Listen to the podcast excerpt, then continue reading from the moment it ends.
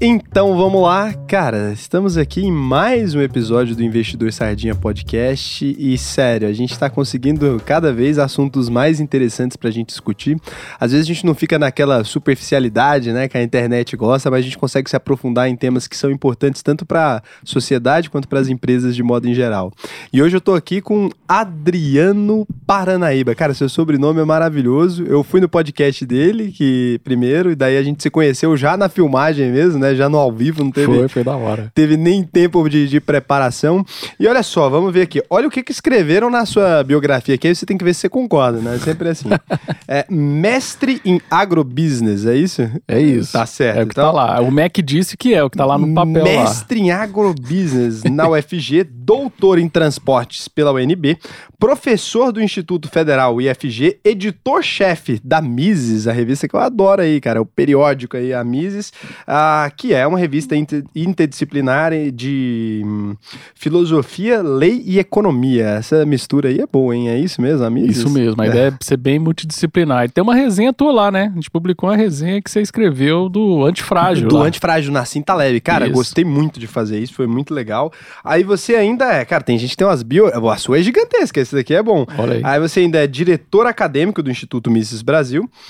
Você é assessor técnico na liderança, você foi assessor técnico da liderança no novo na Câmara dos Deputados e subsecretário de competitividade e melhoria regulatória no Ministério da Cultura. Seu podcast é o Transportar é Precisa, precisa a gente Isso. lembrar esse nome aqui. Então é o seguinte, é uma das coisas que eu acho muito interessante da gente começar introduzindo, né? É você tá próximo de políticos, né? E é interessante Isso. porque é, é uma relação que para um liberal deve ser uma coisa complicada. Como é que que foi isso? Como é que você foi parar nesse lugar? Como é que essa bio, ah, como é que o Adriano se tornou essa bio aqui? Cara, é interessante a gente falar nisso, porque assim, ah, existe uma coisa chamada janela de Overton, né? Com certeza você deve, deve conhecer. Tem ideias que às vezes parecem impossíveis, aí a janela vai mexendo, né? A possibilidade vai se tornando algo factível e chega um momento que aquela ideia tem um momento dela. Então a gente percebeu um pouco nisso com o movimento liberal no Brasil, né? Você tinha algo que era impossível quando a gente falava de ser liberal, né? Eu, eu não esqueço nunca, uma vez eu fui num congresso do IPEA, aí um, um amigo meu virou pro, pra mim e falou assim, olha, aquele cara ali, bicho, aquele cara ali, ele é maluco, ele joga pedra em avião, velho, ele é liberal. Então, tipo assim, antigamente você falar que era liberal era uma coisa meio, meio de maluco, né? Uh, e aí depois isso foi se tornando possível e houve aí no, no governo Bolsonaro uh, duas coisas interessantes, né? Você teve no governo Bolsonaro uma abertura para alguns liberais poderem entrar no governo e participar, e muitos falaram: tudo bem, não concordo com o Bolsonaro, com a postura dele, populista, mas, pô, o cara, o cara abriu a porta, vamos entrar, né? Vamos aproveitar a oportunidade. E você teve muitos políticos que foram eleitos com essa bandeira liberal. Então você teve vereadores, você teve deputado estadual, deputado federal, uh, governador, então teve algumas pessoas que tinham essa, essas ideias e conviviam dentro do meio liberal.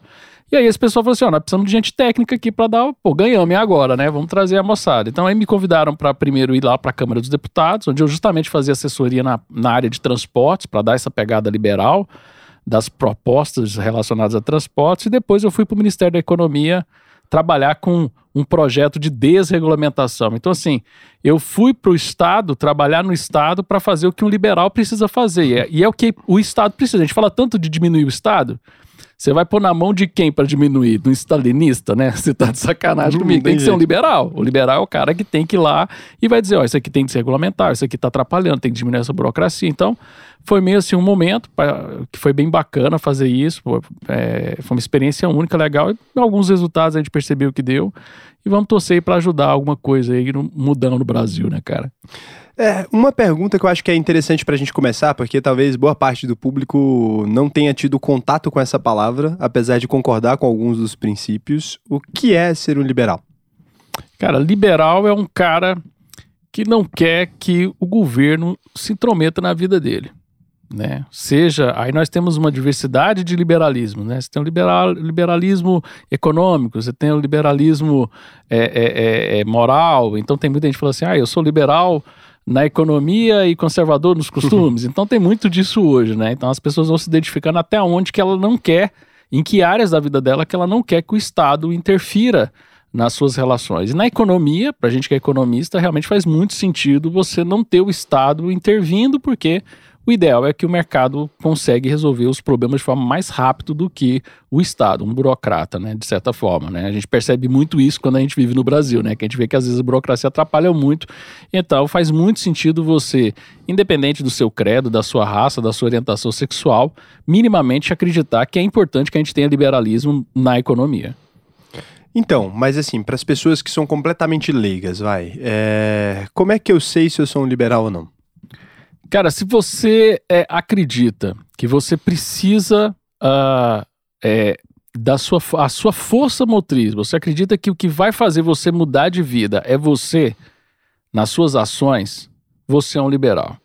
Se você é um cara que fala assim, ah, se o, o Estado podia fazer uma lei, alguém podia fazer uma lei, alguém podia fazer isso por mim né? Então todo mundo que tem essa identidade de querer fazer a mudança, de acreditar que depende das pessoas, dos indivíduos, determinadas mudanças. A gente fala aqui de economia, mas mudança no seu bairro, você ser uma pessoa uh, uh, que defende alguma ideia de mudar no seu bairro, mudar na sua rua, no seu condomínio, você é uma pessoa que propõe que você tenha regras que facilite com que você tenha uma vida melhor, você é considerado um liberal mesmo não se enxergando liberal. Então é uma coisa que a gente chama muito de outsiders, né? Então tem muitas, muitos autores, né? A gente vê, por exemplo, na área de transporte, puxando aqui pro meu lado. Tem muita gente da área de transporte que tinha umas ideias legais na área de transporte e que nunca falou que era liberal. E você vai ver, ele é um outsider total de, de liberalismo. Pô, o que o cara tá defendendo é muito liberalismo, né? De que o Estado não pode ficar intervindo na vida das pessoas, né? Então isso daí te enquadra como um liberal. Mas a promessa, é o que eu falo é porque assim, a gente tem sempre as promessas, né? O que a gente precisa para a população entender de modo geral. Então, quando a gente fala que a gente é liberal, o que a gente está propondo é que o indivíduo ele é responsável por resolver os próprios problemas. E aí, dentro desse é, individualismo ali. Você não acha que deixa de ser sexy porque aí do outro lado estão oferecendo o seguinte: não, o Estado é culpado pelos seus problemas, né? E aí a gente deve brigar com os políticos, fica mais fácil da gente resolver. E quando a gente fala que a gente é liberal, então você está propondo propondo para a população resolver os próprios problemas, é isso? Isso. Por isso que eu acho que o liberalismo não vinga, né? Ele faz algumas ondinhas, as pessoas. Ah, na verdade, as pessoas acabam se identificando com o liberalismo porque estão cansados de um volume muito grande de intervenção do Estado na vida delas. Aí elas se acham liberais, porque falam assim: não, o Estado está intervindo demais, então a gente precisa de mais liberalismo. Mas o suficiente para ele também é, não ficar sendo responsável pelos erros que ele comete, né? Então, assim, quando, por exemplo, o primeiro Instituto Liberal do Brasil, que foi o Instituto Liberal do Rio de Janeiro, ele, o primeiro slogan dele foi justamente isso: liberdade requer responsabilidade. Não tem como a gente falar em liberalismo se você não fala em responsabilidade. Tem, tem muito mais a ver, porque quando a gente fala em liberalismo, as pessoas, as pessoas pensam em anarquismo, né? Ah, se liberar vai virar uma bagunça, vai virar uma putaria, vai virar uma zona. Não, porque as pessoas vão ser responsabilizadas pelos atos dela. Hoje é uma bagunça porque ninguém é responsável por nada, literalmente. Por que, que o Brasil é uma bagunça hoje, em tudo? Porque ninguém é responsável por nada, que nem você falou. Ah, eu ponho a culpa, a culpa é minha, eu ponho onde ela quiser, né? É, eu ponho em quem eu quiser. eu ponho em quem eu quiser. Mas qual a diferença, então, de um liberal para um anarquista? Uh, o anarquista, o que, que ele acredita? Ele acredita que você não vai ter nenhum tipo de organização social, né? Então você vai ter uma anarquia onde ninguém interfere na vida de ninguém e aí você pode ter essa estrutura, né? Uh, enquanto liberal, ele acredita que você pode ter uma organização da sociedade, mas surgida dos indivíduos. Então você tem estruturas de ordem espontânea. Por exemplo, vamos pensar algo que quando eu falo fica claro diferenciar liberalismo de anarquismo, né? E entender o que, que o liberalismo propõe. Por exemplo, a, a linguagem. Quem criou a linguagem? A língua portuguesa. Ela é resultado de um processo. Como é que você sabe que o cara é goiano? Ninguém um dia sentou aqui em Goiás e falou assim: olha, para nós nos diferenciarmos do pessoal de Minas Gerais, nós vamos fazer alguns acordos fonéticos que vão nos diferenciar da sociedade. Ninguém fez, ninguém definiu como é que ia ser o jeito goiano falar. E o goiano fala de um jeito, o mineiro fala de outro, o carioca fala de outro, o paulista também. Então, é, é foi uma construção social espontânea. Enquanto o anarquista, cada um vai falar o idioma que quer e ninguém tem a preocupação de se organizar e, e, e, de realmente conviver como sociedade. Porque, por incrível que pareça, quando a gente fala em liberalismo e individualismo, nessa lógica, a gente está pensando também em trazer soluções para a sociedade, mas uma solução pensada pela sociedade para a sociedade. E não a gente eleger um iluminado que vai sentar lá no seu trono em Brasília e vai dizer o que, que a gente precisa para resolver os nossos problemas, que muitas vezes não resolve, né? A verdade é essa. É, e qual que é o limite, você acha? Porque, por exemplo, a gente tem alguns níveis de, de, de, liberais, né? Então, assim, não, não, não é todo mundo que concorda. Existem correntes liberais diferentes, assim. É, onde você está nesse espectro ali? O que, que você acha que deveria estar nas mãos do Estado? Se é que você acha que deveria estar alguma coisa nas mãos do Estado? E o que, que você acha que, dentro do Brasil hoje, olhando que é o que a gente conhece mais, o que, que você acha que deveria estar fora do Estado, que não deveria ser da alçada do Estado? E o que você acha que talvez deveria, ou se nada deveria estar dentro da alçada do Estado?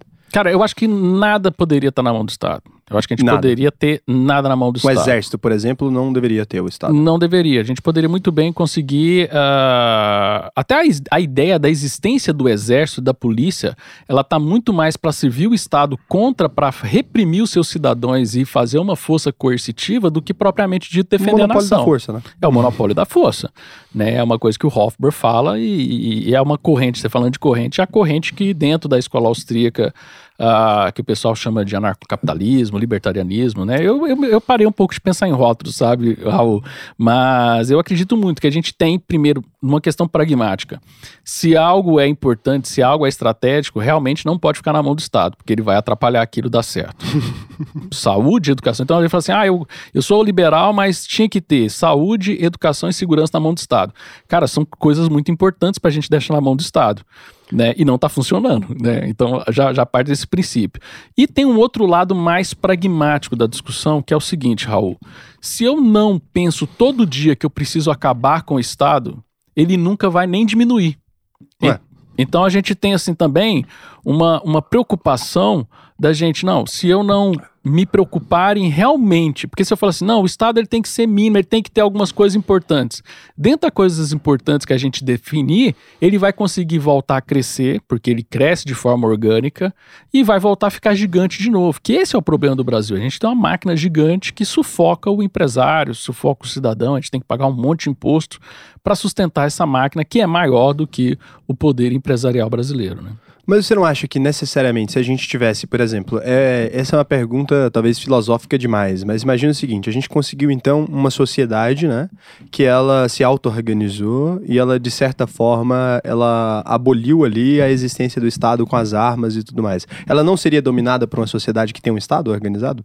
Sim, é uma chance importante, e aí por isso que essa, esse Estado Uh, uh, organizado de forma uh, espontâneo, ele poderia contratar uma força armada, um, um setor privado, para fazer a, a, parte da defesa dele. E isso acabaria sendo um novo Estado, já que ele tem o monopólio das armas agora, de novo? Não, porque você poderia descontar. É, aí você teria. é, você, você, é por isso que você tem que ter uma preocupação com os contratos que você faz. Né? É, eu, eu penso isso, é, é porque eu também sou um liberal, né? Mas eu, eu fico pensando sobre isso porque é, eu fui encontrando ao longo dos anos, né? Acho que eu comecei com. Quando eu descobri o liberalismo, eu falei assim: caramba, todos os meus problemas estão vinculados de alguma forma à existência do Estado, né? Eu comecei a relacionar todos os meus problemas à existência do Estado. Eu comecei a relacionar os problemas da sociedade à existência do Estado. Então eu comecei a olhar e falar: nossa, é o Estado que pega dinheiro das empresas pequenas e empresta para uns amigos deles lá, e aí produz essas empresas gigantescas e aí depois ele fala que o monopólio é um problema do, da iniciativa privada, sendo que ele Exatamente. que proíbe de abrir empresas menores, né? Ele que vai lá e fala, olha, você está regulado, você não pode abrir uma companhia telefônica porque a companhia telefônica é uma concessão do Estado. Aí ele fala e fala, você não pode fazer uma rodovia porque é uma concessão do Estado, você não pode fazer um trilho de ferro porque é uma concessão do Estado. Aí depois ele fala, tá vendo que o capitalismo produz monopólio, né? Então eu comecei É, exatamente ali. isso. E aí com o tempo eu fui pensando, tá, e, e se a gente, não dá pra primeira coisa, né, que as pessoas sempre têm a ideia de que a gente vai abolir o Estado do dia pra noite, não é assim que funciona, Exatamente. Não, não faz sentido, então a gente reduzindo os poderes. Mas daí eu comecei a pensar, putz, num, num planeta onde todas as sociedades estivessem organizadas, um maluco da Coreia do Norte ali é, é, é complicado, né?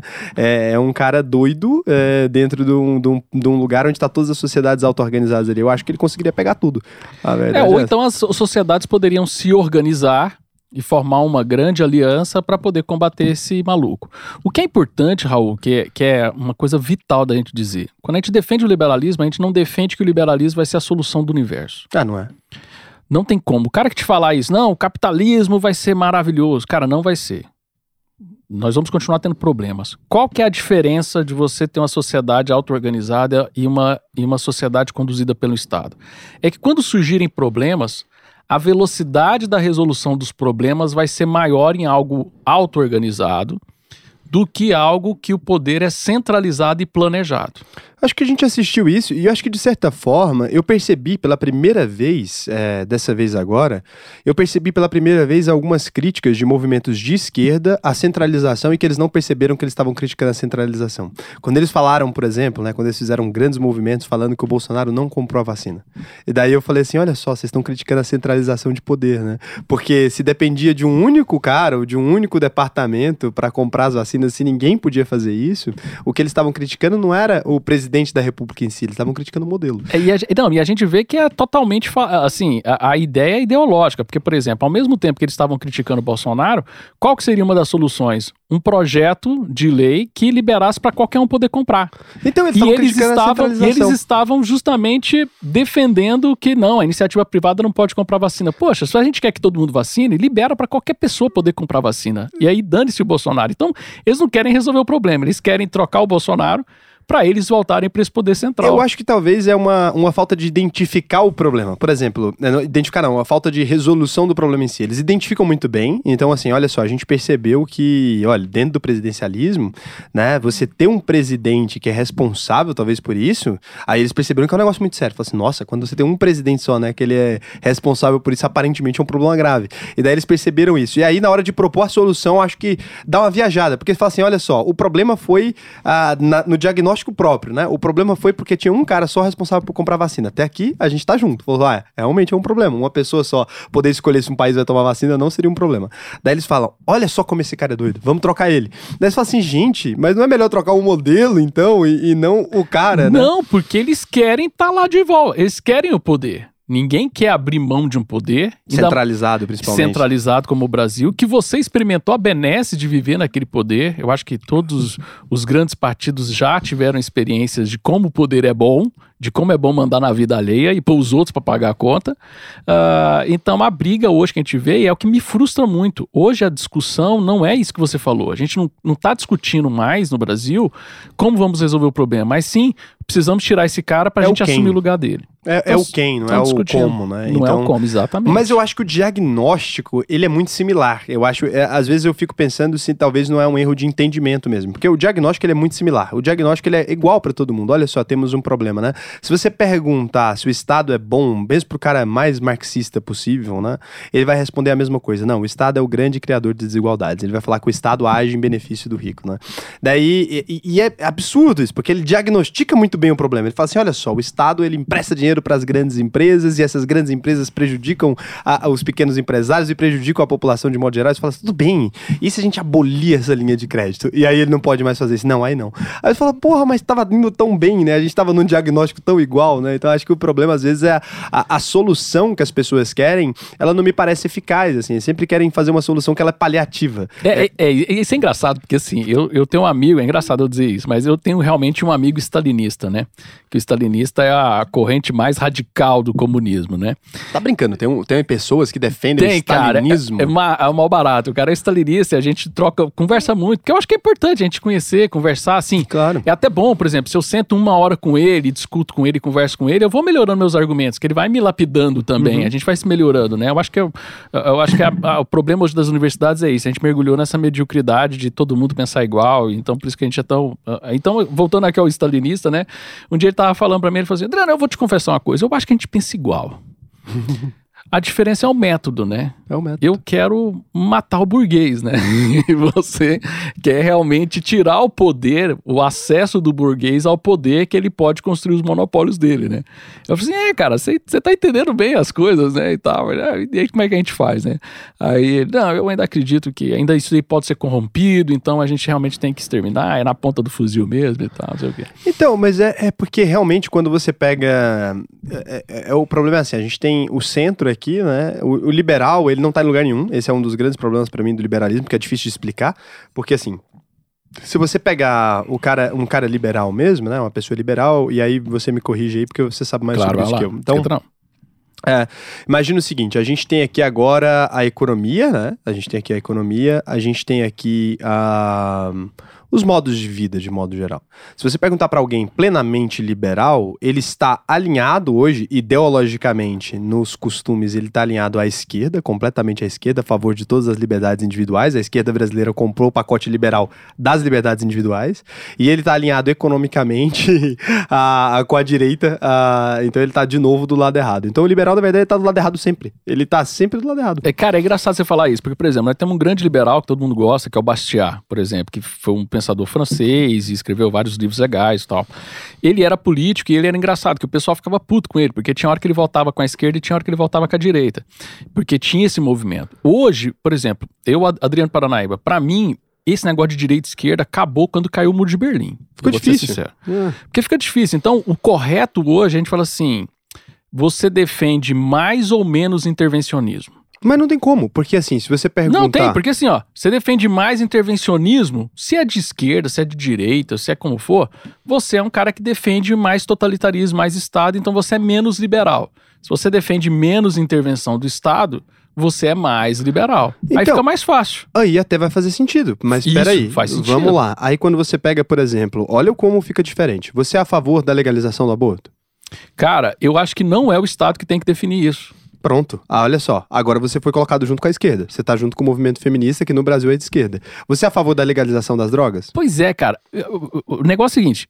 Eu acho que não é o Estado que tem que decidir então, isso. Então, pronto. Você tá falando que o Estado não deveria ter uma lei que proíbe aborto. Você tá falando que o Estado não deveria ter uma lei que proíbe o uso de drogas. Agora, a, a pergunta seria diferente se você me perguntar assim. Aí é aonde que vira a zona. É aqui você, que vira a zona. Você é a favor do aborto? Eu não, eu também não. Não sou a favor do aborto. Não, mas do Estado controlando o aborto. Mas eu acho que ninguém tem que dizer para outra pessoa se ela tem que ou não abortar. Pronto. Tem que ser uma decisão individual. Você tá é alinhado é agora ideologicamente com a esquerda. No Brasil você tá alinhado com a esquerda. Mas se eu falo que eu sou contra o aborto, eu saí de novo da esquerda. Não, não saiu. Você é contra o aborto, mas contra o Estado definindo uma lei contra o aborto. Não, mas ah, muita gente da esquerda confunde esses, essa, essa, não confunde. essa questão. Aí você vai dar certo. Se eu pegar agora, por exemplo, pra você, você é a favor da legalização da maconha? Tem que, tem que legalizar, tem que liberar. Pronto, tem que legalizar. Eu também acredito. Agora a gente tá junto com a esquerda de novo. Agora eu, pera. Eu vou usar maconha? Nunca vou usar maconha. Eu, não, não é isso. Eu não sou usuário de drogas. Eu não quero saber disso. Eu não tô nem aí com isso. A única isso. coisa que eu acho é que o Estado não tem que interferir nisso. Da mesma Justamente. forma que ele não tem que interferir em nada. Então, beleza. Aí aqui a gente tá junto com a esquerda. Olha o tanto que você foi pra esquerda agora. Do espectro político, se a gente pegar só esse corte aqui, ó, e a gente colocar no TikTok você falando isso. Acabou. Você tá junto com a esquerda. Não, você tá de esquerda. Você vai receber um monte de apoio de gente que talvez defenda o Lula, que talvez vote no PSOL no bolso, cara. você vai receber apoio imediatamente. E agora, a gente pode ir pro outro lado agora. Quer ver se ser odiado agora? Fala assim: agora você é a favor da taxação de grandes fortunas? Não, sou contra. Você é contra? Pronto, agora você está alinhado agora à direita e agora eles te odeiam. Você é a favor é, da, de uma empresa precisar, por exemplo, de algum tipo de controle, de alguma regulação do Estado? Regulação zero. Regulação zero. Pronto, agora a gente está junto com a direita. Olha que impressionante. Você consegue, sendo liberal no Brasil, você consegue ser odiado pelas duas partes igualmente. Olha que maravilha. Isso. E a direita brasileira, ela é meio estranha, porque muita coisa econômica que você falou, ela defende. Por exemplo, a ideia de nacionalismo. Temos que proteger a indústria nacional porque isso protege os empregos brasileiros. Isso é um discurso que é compartilhado com a esquerda e com a direita. A direita, Sim. hoje, ela às vezes até veste mais esse discurso de intervenção econômica do que a própria esquerda. Sim. Então, o Brasil hoje virou uma bagunça que muitas vezes o cara está muito mais preocupado em quantas, em quantos votos eu votei, aí a gente escuta até o Renan Calheiros falar que é liberal, no Brasil, porque eu tenho que captar gente, público, e aí a gente ficou realmente, eu acho que esse é o problema hoje, a gente está perdido de discurso. E eu acho que é um movimento global, porque nos Estados Unidos a gente também percebeu isso, né, com a discussão lá do Biden, do Trump. Então, assim, uh, eu acho que a gente perdeu muito a identidade humanitária nossa, e aí muitas pautas coletivistas, né, muitas ideias que iam contra as ideias da, do individualismo foram capturadas e aí a gente perdeu a discussão que o liberalismo poderia estar tá surfando, né? Mas eu acho que é uma falha do, do regime democrático. E aí, assim, eu tô criticando aqui a democracia, não que eu queira substituir por uma ditadura, mas eu acho que é uma falha do regime democrático no sentido de que. Ah, Que estímulo eu tenho, enquanto governante, para defender qualquer pauta que não seja um anseio da população? Então, por exemplo, se eu falar agora, eu como político, né? Eu amanhã estou candidato à eleição, eu falo o seguinte, gente, a gente precisa agora economizar nas contas públicas, fazer um arroxo fiscal, vamos ter que agora fechar 300 hospitais, 250 escolas, para a gente se organizar aqui financeiramente. Você acha que eu vou receber votos? Zero. Vai Zero perder votos. é Agora eu voto. falo, gente, esse pessoal tá mentindo pra você. Tem dinheiro sim. A gente vai aqui agora encontrar um dinheiro não sei da onde. A gente vai taxar os empresários ricos. A gente arruma um inimigo comum. É teoria básica de comunicação. A gente arruma um inimigo comum. Vamos tratar agora, vamos combater agora esses empresários que estão ganhando dinheiro. E eu vou conseguir abrir mais 300 hospitais e 250 escolas. Ou Quem pior- ganha a eleição? Ou pior, o que, o que tanto a esquerda como a direita faz hoje no Brasil, né? Cara, eu fabrico dinheiro, vamos fabricar dinheiro, vamos jogar esse Aí dinheiro é na o pior, rua. né? E, E vamos jogar, e por que não? Qual o problema? Então aproveita da ignorância econômica que as pessoas têm, de conhecimento de economia, e aí as pessoas, você vê até pessoas inteligentes falam assim: é não, é, vamos imprimir dinheiro, o governo que imprime dinheiro, depois ele dá um jeito de ajustar isso daí, a gente se vira, né? Na pandemia, nós vimos muita gente ah, realmente perdida na hora de defender ou não a impressão de dinheiro, né? Pra, Hum. pra poder financiar as maluquices aí. Eu confesso que, ainda que sendo liberal e entendendo de economia, eu fiz um vídeo. Se você voltar, vai, é um vídeo feito em março de 2020. Março. É, não, logo depois, é maio. Maio ou junho de 2020, eu não me recordo bem. Nesse vídeo, o Estado brasileiro né, anunciou que ia fazer uma injeção de 150 bilhões de reais na economia. Ah, os Estados Unidos anunciaram que ia fazer uma injeção na economia. A gente já estava num regime de quantitative easing lá, né? A galera já estava colocando dinheiro na economia há muito tempo, né? E a Europa também, e todos os países e tal. Naquele momento, eu fiz uma análise bem, bem detalhada explicando, gente, vai aumentar a inflação e a gente tá fudido e, e a inflação pega pessoas mais pobres e tal. Nesse vídeo, foi a única vez que o meu público ficou puto comigo, uma parte pequena, porque assim, quando a gente olha pro YouTube, é, eu tenho uma margem de, sei lá, 99% de likes em todos os vídeos. Nesse vídeo, eu meiei 81, então era 19% de dislike e muito comentário ofensivo mesmo, né? Eu lembro que nessa época, eu cheguei a cogitar que eu tivesse errado mesmo. Eu falei, gente, esse povo tá doido, não é possível. Ou eu tô louco, e é mais provável, porque não é possível tanto de gente desse me xingando. E ali eu falei que a inflação ia aumentar, e eu falei, a inflação prejudica principalmente os mais pobres. Mas as pessoas, naquele momento, começaram a receber os auxílios emergenciais, então começou aquilo a funcionar. A, a- o índice de todas as empresas começou a vir positivo, porque a primeira da injeção da, da economia parece que está tudo funcionando. Você imprime dinheiro dentro da economia normal. Na primeira vez, ela, ela reage muito bem, porque o primeiro mês é uma maravilha, o segundo mês é uma maravilha, seis meses é uma maravilha. Um ano a gente começa a colher os frutos da inflação. Daí eu peguei aquele vídeo e coloquei, né? E das pessoas falaram: você queria que fizesse o quê, né? E aí eu também não soube responder.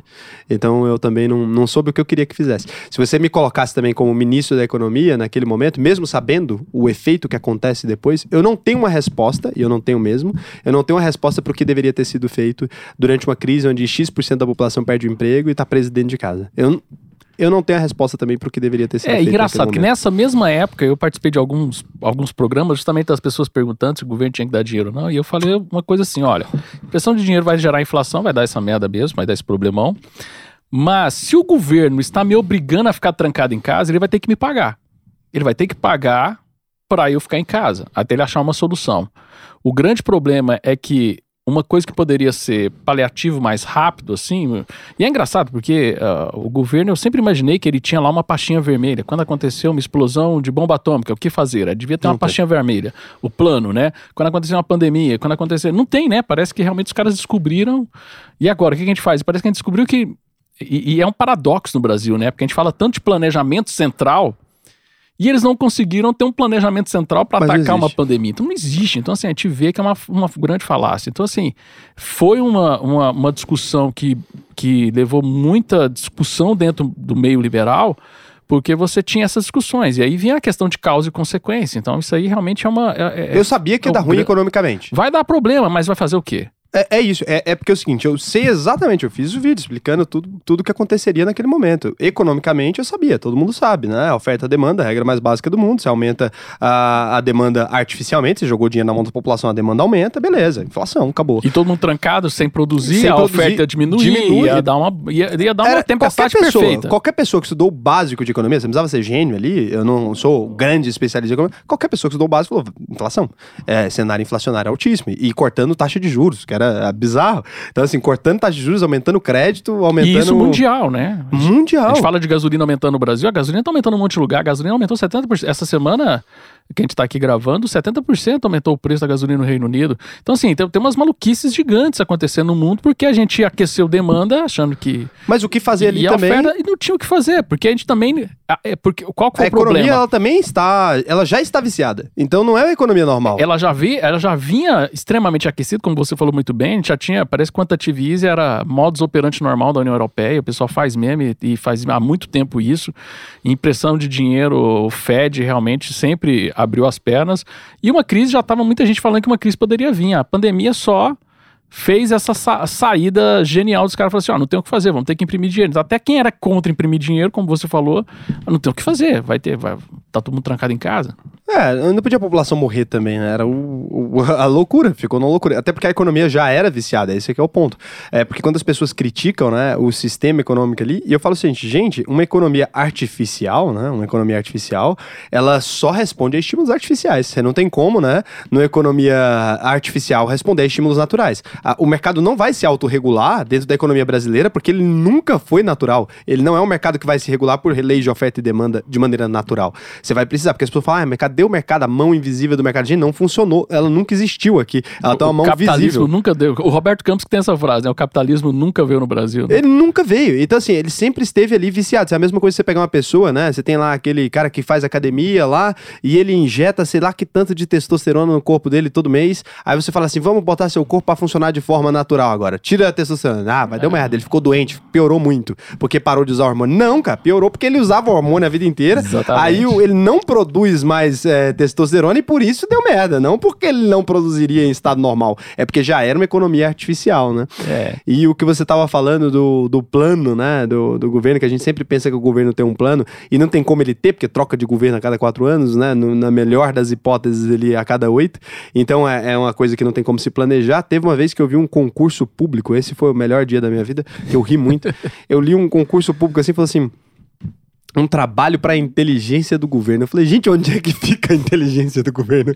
Até hoje, eu falei assim, esse é, esse é o povo que a gente tem que matar, porque esse povo é que tá trabalhando errado. Então a inteligência do governo ela não tá fazendo nada há anos, que eu não sei onde é que fica a inteligência cara, do governo. Cara, assim eu, assim, eu trabalhei dentro do governo, então eu posso falar, né, cara? É, é uma coisa muito surreal, porque você tem uma, uma massa de pessoas que elas porque aí, qual foi a ideia do cara ter estabilidade, de ter concurso, pro cara ficar lá para sempre?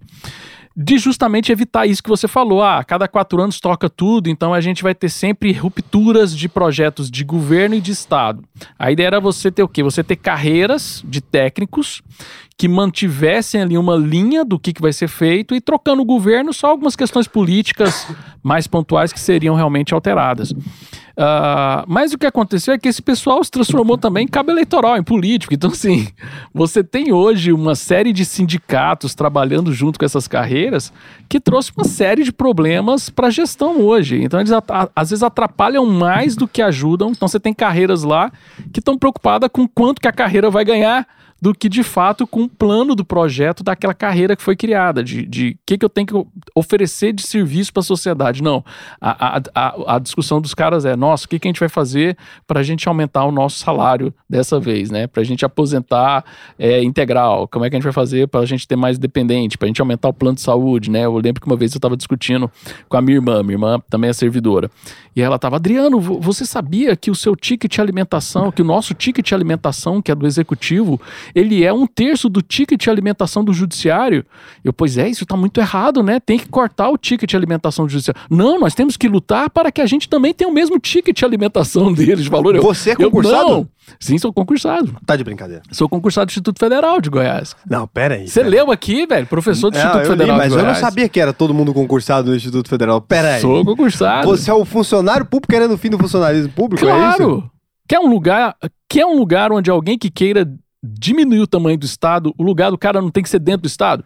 Rapaz, mas que loucura, agora eu buguei. É, Como é assim isso? bugou? Se, se não fosse eu lá dando aula de economia de verdade, você acha que o pessoal ia estar tendo aula de quê? Não, De é, marxismo, né, não, velho? O que eu tô bugado é isso. É porque quando eu comecei, a- a- eu já era diretor de empresa ali quando era novinho, comecei minha carreira muito cedo. E eu decidi, né, quando eu fui fazer vestibular, eu gosto muito de geografia. E eu decidi fazer vestibular para geografia e passei e comecei a estudar na UFG geografia. Olha aí. E eu faltava ser linchado a cada aula. Era, era impressionante. Eu queria saber como é que você sobrevive dando aula dentro de, uma, de, um, de um lugar público, cara. É, é, realmente tem muita. Seu- seu- você tem amigos? As pessoas te trancam no cantinho, tipo, você é aquele cara no recreio que ninguém senta do lado? É isso? Cara, é o, Adulto? é- é o seguinte: o cara tem duas opções. Ou o cara vira um cara que fica brigando com todo mundo, vira um cara chato, ou você leva na, na esportiva, você leva na brincadeira. Então, assim, eu tento fazer tudo com o máximo de bom humor possível, né? Dar aula, é, me relacionar com meus colegas de trabalho, mas, claro, sem perder minha identidade. Então, por exemplo, teve uma vez que eles iam discutir, essa história é muito legal de contar aqui. Uma vez ah, eles iam fazer lá, porque teve lá o aniversário do, do, ah, da, da questão da, do- da Revolução Russa, né? Da Revolução do Comunismo e tal, não sei o que. Aí eles fizeram uma reunião de professores lá para discutir, né? Como é que a gente ia fazer, uma, ia fazer um seminário de discussão e tal, não sei o que, da, de, de- da comemoração da Revolução Russa, né? Aí eu falei assim, ó, galera, legal, eu tô achando mal barato. Como é que vai ser? A gente vai ter oficina de gulag, a gente vai ter monte a sua arma e fuzile o seu amigo. Como é que vai ser? Assim, eu, tô, eu, tô, eu tô preocupado, né? Vai ter campo de concentração com trabalho escravo ou não? Como é, que é essa? É, vai ser tipo um reality show. A gente vai fazer um reality show, a gente vai controlar a comida das pessoas. Você vai não falou isso, não. eu falei, cara, aí os, os caras olharam. Aí o massa é o seguinte: como eu, eu levo tudo muito na brincadeira, as pessoas olhavam. Aí, por exemplo, teve uma vez que um colega me puxou num canto e falou assim: Adriano, eu não sei mais quando você tá falando sério quando você tá brincando. aí eu falei assim: não, a estratégia É de sempre sobrevivência. sério. A, a estratégia de sobrevivência é essa, cara, porque se você for bater de frente, brigar com seus colegas, realmente o ambiente de trabalho fica muito ruim.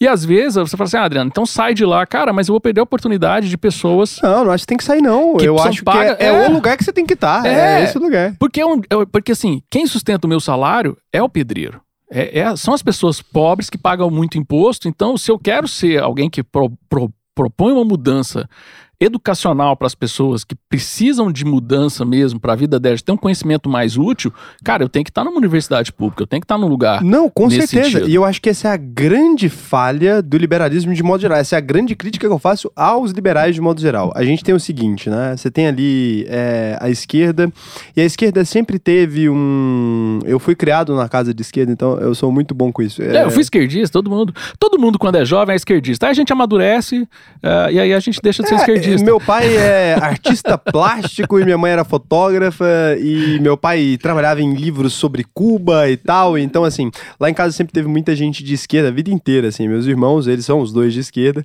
e da minha família era todo mundo de esquerda, menos eu. Então, é, eu cresci numa, numa família de esquerda. E eu, a, a gente hoje, né, a gente vê uma esquerda que é um pouco diferente dessa que era antiga, da, da- dos meus pais e tal. Era um pouco diferente. Os amigos dos meus pais, eles não eram tão... Primeiro, não tinha essa coisa... O politicamente correto não fazia parte da esquerda, ele não era É recente necessariamente... esse movimento. É muito, É muito essa, recente. Essa cola que deu agora, ela não era existente. existia isso. Não existia. Então ali a gente vê algumas coisas. A gente vê, primeiro, que o liberalismo ele não consegue criar uma.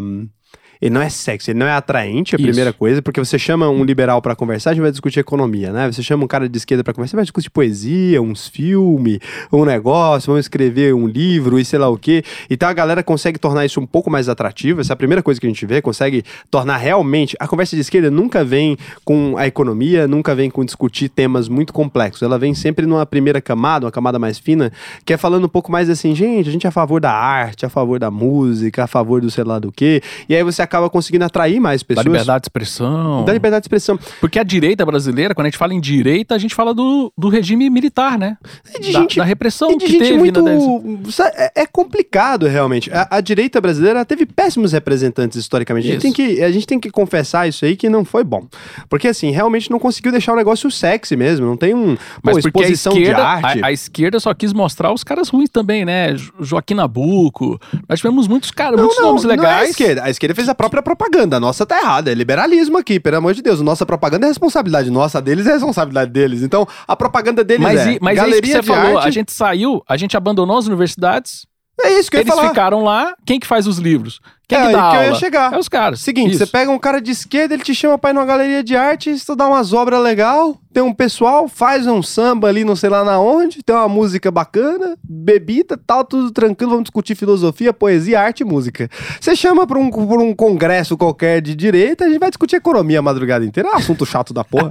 Eu concordo com as pessoas, tem que ser de esquerda mesmo, porque a, a propaganda da direita é, é ruim, a, a do liberal tá pior ainda, é, você pega, é um monte, não tem mulher, é, é impressionante, você vai num evento... São homens brancos. Liberal pela. Não, não é nem branco, não. É só homem mesmo. Fosse só homem branco, você podia falar assim: é, o negócio aí do, do racista. Não, é homem de tudo quanto é espécie. Tem homem branco, gordo, magro, índio, mas só tem homem e, e não tem festa nenhuma, ninguém fazendo nada e a galera ali conversando sério. Aí você vai na universidade, mesma coisa. Você tem. Um professor de direita para 280 professores de esquerda, porque a galera quer o quê? Abrir empresas, liberal tá tudo abrindo empresa e pouco preocupado, né, com aquilo que afeta a vida dele, ele não percebe o quanto isso afeta a vida dele Sim. que é os caras igual eu, que a gente fala assim, ah, não, política. Eu não dou nem bom dia pra política. Então, a gente né, tem uma aversão a político, nunca vai virar. Porque a gente tem uma aversão ao cara que faz as leis, a gente não quer é, entrar dentro das universidades públicas, ninguém quer prestar concurso e quer que o mundo vira liberal, não vai acontecer. É que nem você morar num condomínio, que você nunca vai na reunião da. Você nunca vai na assembleia do condomínio. Só reclama do, do- do- das medidas. Você reclama, você reclama do que, que os caras estão fazendo. Eu acho que o liberalismo é isso. A gente passa o tempo todo reclamando do Estado e você pergunta assim, mas você fez o quê? Pra gente tentar. Ah, não, eu tô cu- cuidando da minha empresa, não tenho tempo pra isso. Então acho que a gente adotou essa postura muito. É, é muito cínica, na verdade, que é reclamar de tudo, não propor nada de diferente e deixar sempre a propaganda ah, de esquerda, que é muito mais bonita, que a gente quer ajudar os pobres, tal, que é como se o liberalismo odiasse os pobres. Esses dias eu Isso. tive que fazer um story explicando sobre isso. Falei, Gente, pelo amor de Deus, não é que ninguém liberal quer a pobreza, não. Não é isso. A gente ah, só acredita em outros meios para resolver esse mesmo problema, que talvez se provou mais eficaz ao E, longo do e- tempo. e é bacana, porque assim, você falou assim: a esquerda tem um discurso muito bacana, muito massa. E quando ela toca em economia, o que ela. A única coisa que ela fala de economia é desigualdade. Não, fala errado. Ah, o problema, o problema da economia, o problema do capitalismo é a desigualdade. Então, assim, eles, eles fazem um- um- uma discussão muito sedutora e quando toca num. O único assunto que você vê que é repetido, que todo mundo da esquerda fala, é o problema da desigualdade.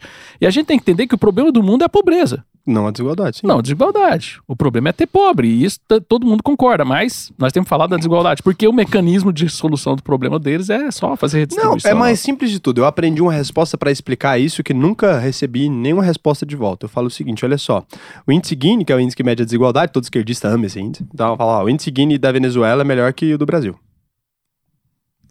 Qual país você acha que tá mais tranquilo? O índice Gini da Etiópia, a Etiópia é mais igualitária que os Estados Unidos.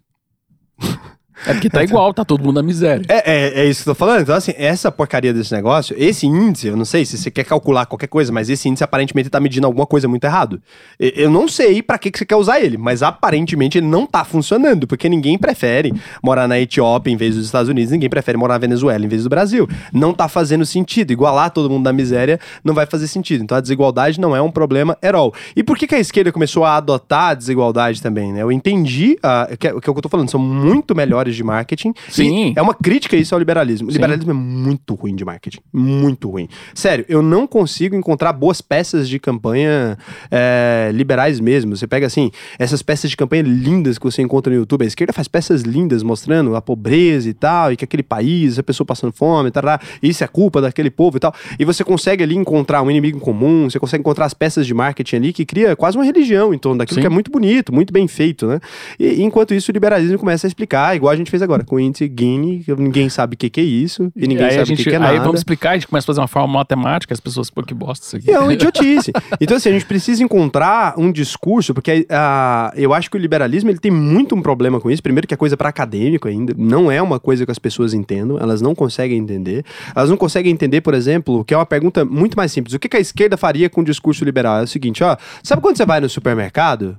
Sabe, você gastou a conta de 100 reais, 40 reais foi pro Estado. Essa é a propaganda que a gente tem que fazer. Isso. Essa daqui, ó, você pagou 40 reais pro Estado. É isso. Ah, você achou que era de graça o SUS? Não, não, você pagou 40 reais pro Estado. Ah, não, mas o Estado me deu o Bolsa Família. Pois é, se o Estado pega e cobra imposto em cima do Bolsa Família que ele te deu, pra pegar de volta o dinheiro que ele cobrou lá. Tudo acaba no Estado, porque quase toda a produção Isso. brasileira vai pro Estado. É essa propaganda que a pessoa precisa começar a entender. Sabe quando você recebe seu contra-cheque? Sabe aquela parte que tá tirada lá? Aquilo não foi seu patrão, não. Foi o Estado. E é isso que, que a esquerda faria, começar a colocar um inimigo em comum, né? É, só que a gente é muito ruim de propaganda. Sim, tem que sim. melhorar. É isso. É porque a gente ainda está construindo esse conceito no Brasil, assim, a gente está ainda fomentando essa, essa discussão, a gente ainda está trazendo alguns elementos. Por exemplo, um dia, uma coisa que foi muito bem feita no Brasil, ah, e eu acho que foi por causa da pandemia que esfriou um pouco, que era o dia, o dia sem imposto, né? Que É era o- muito bom isso aí. Aquele marketing ali, né? O Instituto Mises é um, é um dos, do- dos caras que trabalham nisso, o Instituto Liberal, o- os IFLs e tal. Então você tem assim, um monte de gente que faz aquele dia sem, sem imposto, ah, principalmente com gasolina, imposto de gasolinas e tal. Que é muito alto. É, o pessoal sente a diferença. Então, assim, imagina a gente fazer isso. Em, então, assim, é, é questão de fazer marketing mesmo, né? Mas aí vem um outro problema, né? Porque aí quem que vai financiar esse marketing? Porque a esquerda tem o Estado que financia o marketing dela. Então, o grande. Aí vem esse grande impasse de, né, de Mas o grande lance que eu acho. temos que achar alguém que queira abrir mão do seu tempo que ele poderia estar dedicando ao seu negócio e dedicar tempo para divulgar as ideias da liberdade, e ainda ele vai ter que tirar do bolso dele, porque ele não tem o Ele estado tem que bab- pagar. ele vai ter que pagar para promover esse marketing. Então assim, a briga é muito desigual. Mas eu acho que a grande ideia é porque é o seguinte: o que, que o liberalismo ele faz como contraproposta sempre, né? Toda vez que alguém começa a querer. Olha o tanto que é, o tanto que é um lugar ruim que, que o liberalismo se colocou. Toda vez que alguém começa a defender algum direito dentro da Câmara ou dentro do Senado, o liberalismo vai lá falar, votar contra. Olha que loucura. Olha o que, que a gente criou como propaganda. Então é o seguinte: fala, vamos aumentar o Bolsa Família. Daí o liberal vai lá. Corta. Ele fala, não, não vamos aumentar, não. Parece sempre que a gente tá contra. Parece que a gente tá contra a humanidade. Eu acho que é isso. E aí, o que que eu, eu fiz esses dias, né? Eu tava falando, uma proposta interessante para ser feita dentro do, do- da Câmara dos Deputados, que eu acho que essa o liberalismo consegue apresentar. Vamos fazer o seguinte: todo mundo que recebe Bolsa Família tem que ser isento de imposto. Você vai ver a esquerda votar contra. Aí você vai ver eles Aí. votarem contra. Porque é esse o tipo de marketing que eles fazem. Eu quero, às vezes, votarem a favor. Pronto, vamos isentar todo mundo. Vai dobrar o dinheiro quase do cara que recebe Bolsa Família. Por que, que o Estado precisa arrecadar de alguém que ele fala que vive na miséria? Ele não precisa. Ele que deu o dinheiro, pra que, que ele quer arrecadar de volta em cima? É esse o tipo de, de propaganda, né, que a galera não entendeu ainda. Esse é o marketing. É, uma outra ação bacana é, a, a- é a, de repente, o, o liberalismo comprar a ideia da inovação para ele. Porque ninguém é, quer ser anti-Estado. É, ninguém. Esse negócio de ser anti-Estado, a favor do Estado, é uma discussão muito nebulosa. Mas se, ninguém quer ser contra a inovação. Ninguém. Então, é uma, é uma bandeira que poderia ser comprada. Por exemplo, uma, uma briga que eu comprei quando eu estava lá na Câmara, que a gente fez e foi muito bacana, foi a gente criar uma lei que proibisse proibir patinete. Uma lei que proibisse proibir patinete. É. bom. Então, assim, foi uma coisa muito legal, porque todo mundo, pô, patinete tá chegando, é uma coisa super legal. E tem prefeitura querendo proibir, o Estado tá querendo proibiu. intervir. Proibiu, como proibiu e até inviabilizou o modelo de negócio, os caras foram embora do Brasil. Então, assim, pô, vamos criar uma lei proibindo a proibição. E hoje a gente tá vendo, né? Tem a questão do pessoal proibindo aí o tal do buzzer, outros tipos de. E aí tem alguns deputados liberais que estão fazendo o trabalho certo, que é criar, criar projetos de lei para proibir as proibições, para a gente ter mais é, inovação e tal, alguma coisa. Pode ser um caminho que eu acho que tá dando frutos. Eu acho que o caminho é esse. Eu acho que o caminho passa exatamente por deixar a propaganda menos negativa, é toda hora não, né? O que, que é controle orçamentário. E fazem isso de propósito. Jogam essas pautas porque, primeiro, sabem que não dá pra aprovar, tem coisa que, tipo, jogam nas costas do liberalismo a recusa pra não gastar o dinheiro do contribuinte, só que sai mal pra pessoa, né? Sai mal pra quem vetou, né? Então, acho que eles fazem isso de propósito, porque é uma campanha muito fácil. Você concorda com tudo, eu proponho melhorias absurdas, eu voto que o salário das pessoas sejam 6 mil reais, você tá preocupado com o fim do planeta, você fala, não, caralho, não pode ser 6 mil reais, você fica como o cara que negou a proposta. Então, acho que precisa ser realmente uma proposta é, que, que vise colocar realmente o liberalismo como uma propaganda mais atraente, né? Eu tento fazer isso todos os dias, tento deixar o liberalismo mais atraente para as pessoas pessoas, eu tento é, falar realmente sobre coisas que liberais não falam comumente, que sempre tem vergonha de falar. Eu falo, não, eu sou a favor, sim, da legalização das drogas, tem que liberar, e foda-se, eu não tenho nada com isso.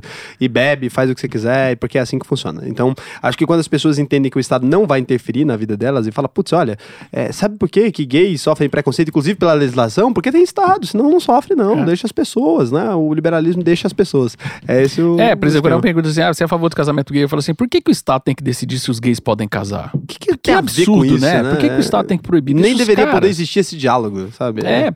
E aí eu recebo algumas críticas, isso é legal, por exemplo, essa pauta de costumes que a gente costuma. Uh, uh, aí a pessoa fala assim, pô, Adriano, mas você tem família, você tem filhos e tal, você é católico, você frequenta igreja e tal, por que, que você é tão. Eu falo assim, justamente por isso, porque imagina. Uh, hoje a gente fala do movimento conservador, do conservadorismo, mas conservar o quê?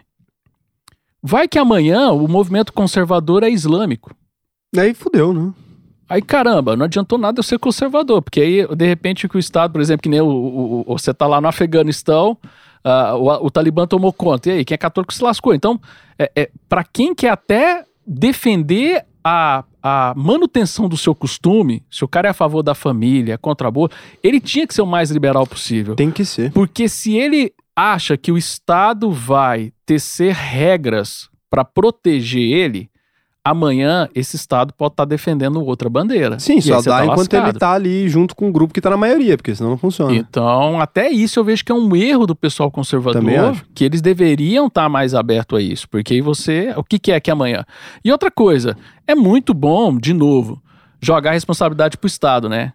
Ah, mas se liberar as drogas, vai todo mundo ver drogado. Tá, eu acho que devia ser seu papel de pai ajudar o seu filho a não usar droga. Ah, se você não quer que ele use droga, se você quer perpetuar a sua ideia de não usar droga, velho, vai lá e vende teu peixe pro teu filho. Não, e a única pergunta que eu faço sempre com relação a isso, né, assim, é, droga liberada no Brasil, na verdade, muito mais do que uma coisa que não é proibida. Imagina o seguinte, se a gente quiser agora, tô falando sério, vamos lá, são 21 e 22 achar uma padaria aberta esse horário, que entrega delivery, passa cartão, deve ser um trampo. Agora, como droga já é legal mesmo, sabe? Deve ter um monte. Você, para quem tem contato, deve fazer chegar todo tipo de droga aqui esse horário deve chegar todo tipo de droga. Então é, é o seguinte, é proibido aonde? Porque no Brasil não é proibido. No, um dos países que mais vende cocaína, um dos países que mais vende maconha, um dos países que tem um narcotráfico que dominou a cidade, é proibido aonde? Porque no Brasil não é.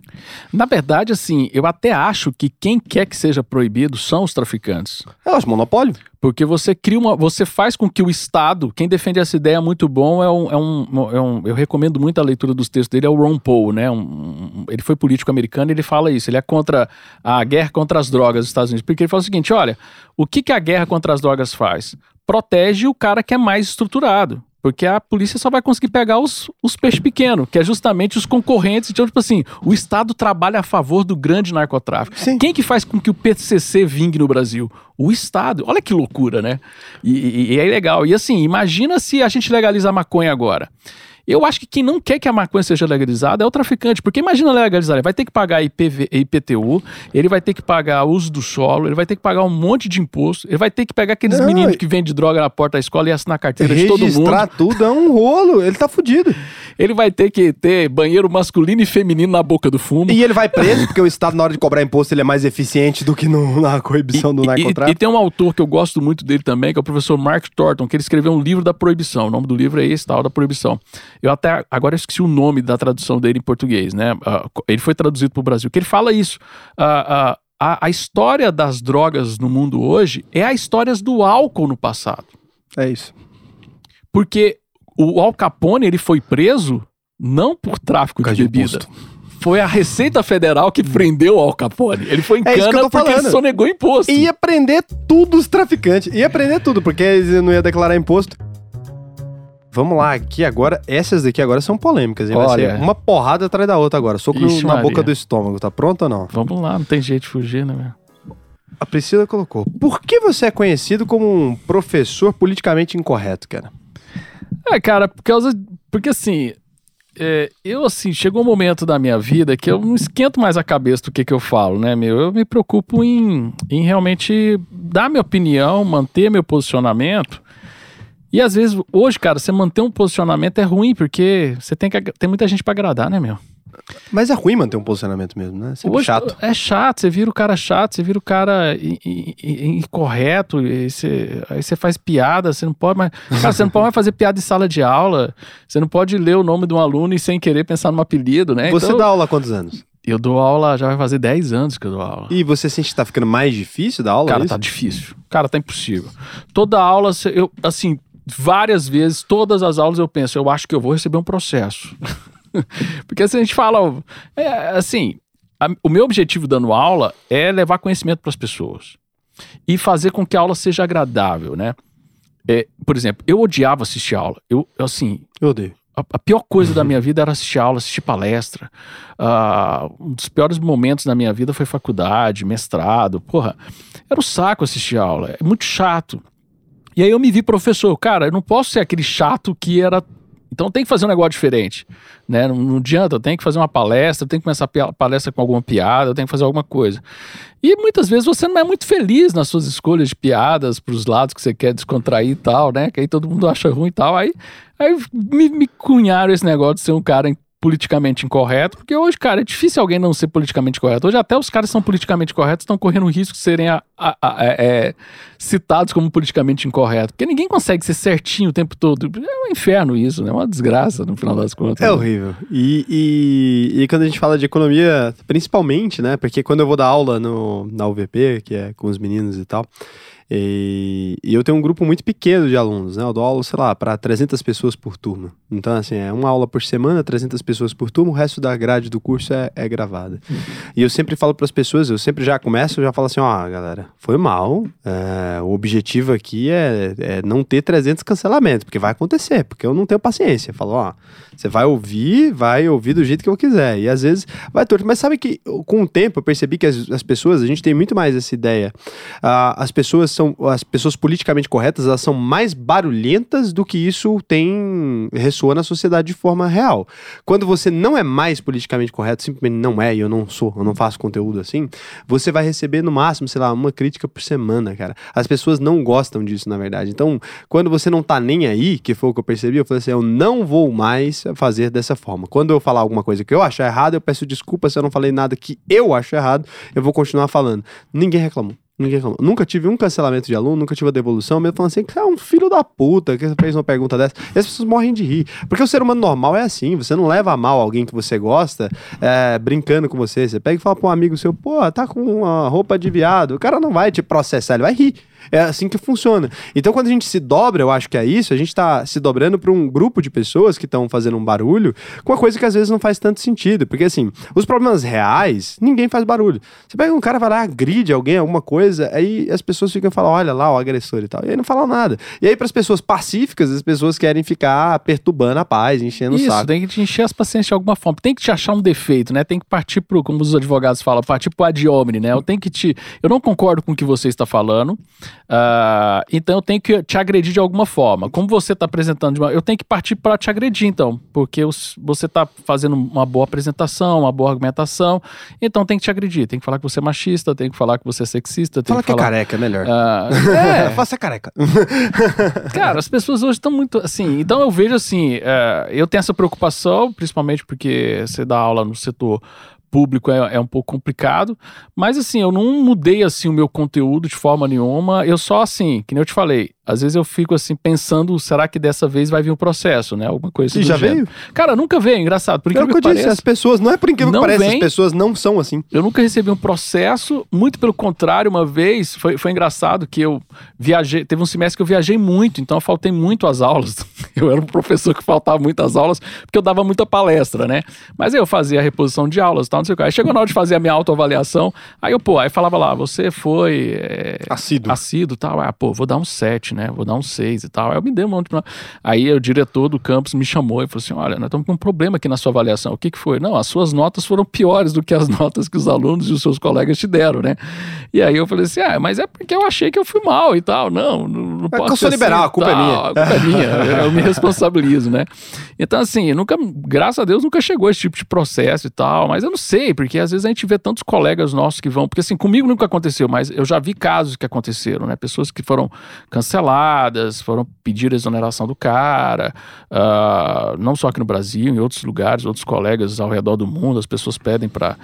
Aqui no Brasil não é tão comum, o pessoal faz mais o barulho de mover o tal do processo administrativo, porque não tem como mandar embora, porque o cara foi concursado e tal. Então tem, essa, tem essa, esse lado da história, né?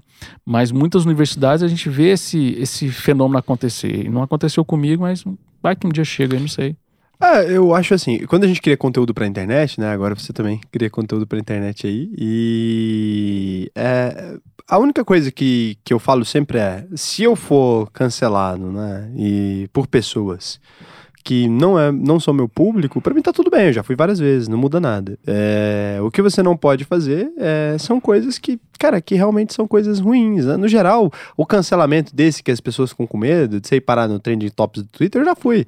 É, não acontece nada. Meu público sabe que aquilo ali é bullshit, é um monte de gente que não que me odeia de alguma forma, porque eu defendo o capitalismo e tal. Então são pessoas que estão falando mal ali de coisas que meu público concorda. Então ele simplesmente vai rir, vai achar engraçado. É, e assim, e hoje assim, você falou, hoje eu tô na internet muito mais preocupado em de repente fazer um registro do meu conteúdo, do meu conhecimento.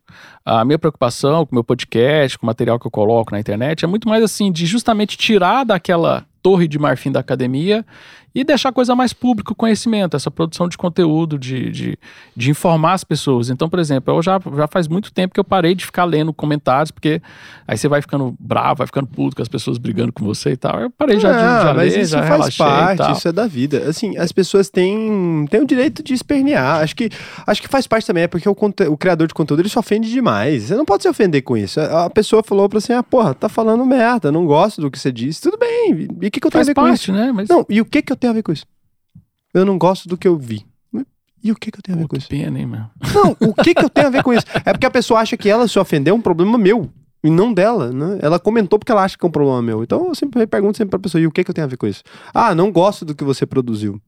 E o que, que eu tenho com isso?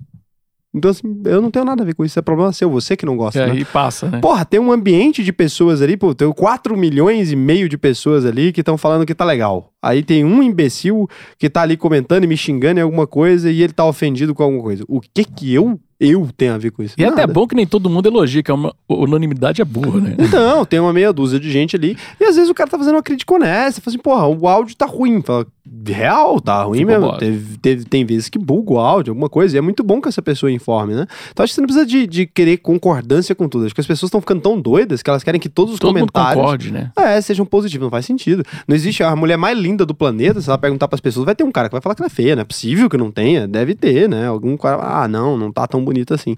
Acho que isso é normal. Na, na internet a gente alcança mais pessoas e por isso você tem mais Uma críticas. probabilidade maior de ter gente É. falando maluquice. É, porque é isso, assim, quantas vezes na sua vida, por exemplo, você encontrou alguém que pessoalmente falou que não gostou de você? Deve Ah, tido. jamais. Até, ah, pessoalmente, Brasil é muito difícil, né? Não, A gente falo- tem não alguém dificuldade que falou falar. pra você. Eu falo assim, ó, você ficou sabendo que alguém não gosta de você. Quantas Ah, vezes? mas tem.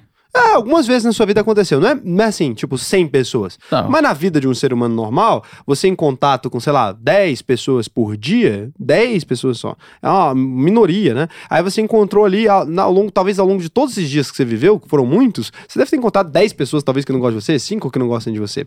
Quando você vai pra internet, cara, você tá se expondo a um, um grupo de universo de pessoas gente, que, né? sei lá, é muito. Quando seu vídeo flopa na internet, sei lá, um cara que tem um posta uma foto no Instagram, tem 300 seguidores, alcança 700 pessoas. Putz, em 700 pessoas alguém que não gosta de você é muito mais provável. É, é muito mais provável. Eu, E, e é engraçado os números, né? A gente fala assim, eu sempre penso nisso, quando eu falo assim, ah, ah, tantas pessoas comentaram. Eu sempre penso assim, cara, isso aqui é um auditório cheio de gente. Aí eu me imagino assim, cara, isso aqui é gente pra caramba, né? eu imagino assim. também. Porque, porque às vezes o cara fica nessa maluquice de, ah, não sei, ah, o fulano tem não sei quantos mil seguidores, ah, o outro tem não sei quantos mil. Cara, eu, assim, é, eu às vezes eu penso assim, cara, um auditório de 800 pessoas é gente pra caramba. Se eu conseguir alcançar esse público e ele realmente, compre- a gente conseguir transmitir essa informação, cara, tá ótimo, tá valendo. Cara, é muito. É mas muita é isso. gente. Só caiu muito desse jeito. Tem muita gente que te criticando também. Porque é, é normal, né? Isso. E, e, assim, eu, por exemplo, eu tenho TDAH lá, e daí eu falo rápido, né? Daí, vez ou outra, aparece um cara que não sabe disso. E é normal, o cara não tá sabendo. Ele fala, porra, fala devagar. Eu falo, velho, não tem jeito. É, é, é, é, um problema. E aí as pessoas ficam se ofendendo muito. Eu não me ofendo, não. Eu falo sempre pra pessoa, velho, deixa de ser doido, assiste aí essa porra, fica quieto, não torra o saco. Mas eu sempre converso numa boa, assim, não tem problema. Quando o cara é, é muito mal educado, eu só bloqueio ele e tal. É isso. é, tenho... bloquear, cara, eu acho que, porra. É Cara, eu acho que se eu bloqueei uma pessoa até hoje foi muito. Porque não. o cara começou a ofender, assim, tipo assim, não, não era nem discutindo, era, era, outras, era outras questões. Então, quando é, xinga a mãe, sei é. lá, alguma coisa, é isso. Normalmente é assim. O cara que eu dou um bloco nele é um cara que, sei lá, me ofendeu pessoalmente isso. numa coisa que não, não tem viés pessoal. Sei lá, tô isso. falando do. tô falando de economia. Aí o cara fala, ah, você é um desgraçado. Fala, velho não, deixa de ser doido, discute normal. E às vezes eu mando mensagem, fala, pô, discute normal, seja civilizado, minimamente civilizado, uhum. né? Não precisa ser muito. Pode me mandar tomar no cu, mas não xinga minha mãe, sabe? Não precisa, que é desnecessário. Então, ó, temos mais perguntas para você Maria. aqui. Uh, você acha que o capitalismo funciona também para as pessoas mais pobres? Porque essa é uma grande crítica ao capitalismo, né? Que não funciona para pobre. Cara, eu acho que se tem alguém que pode se beneficiar com o capitalismo é os pobres, cara. Por quê? Porque, pensa bem, pobre hoje no Brasil tem o quê?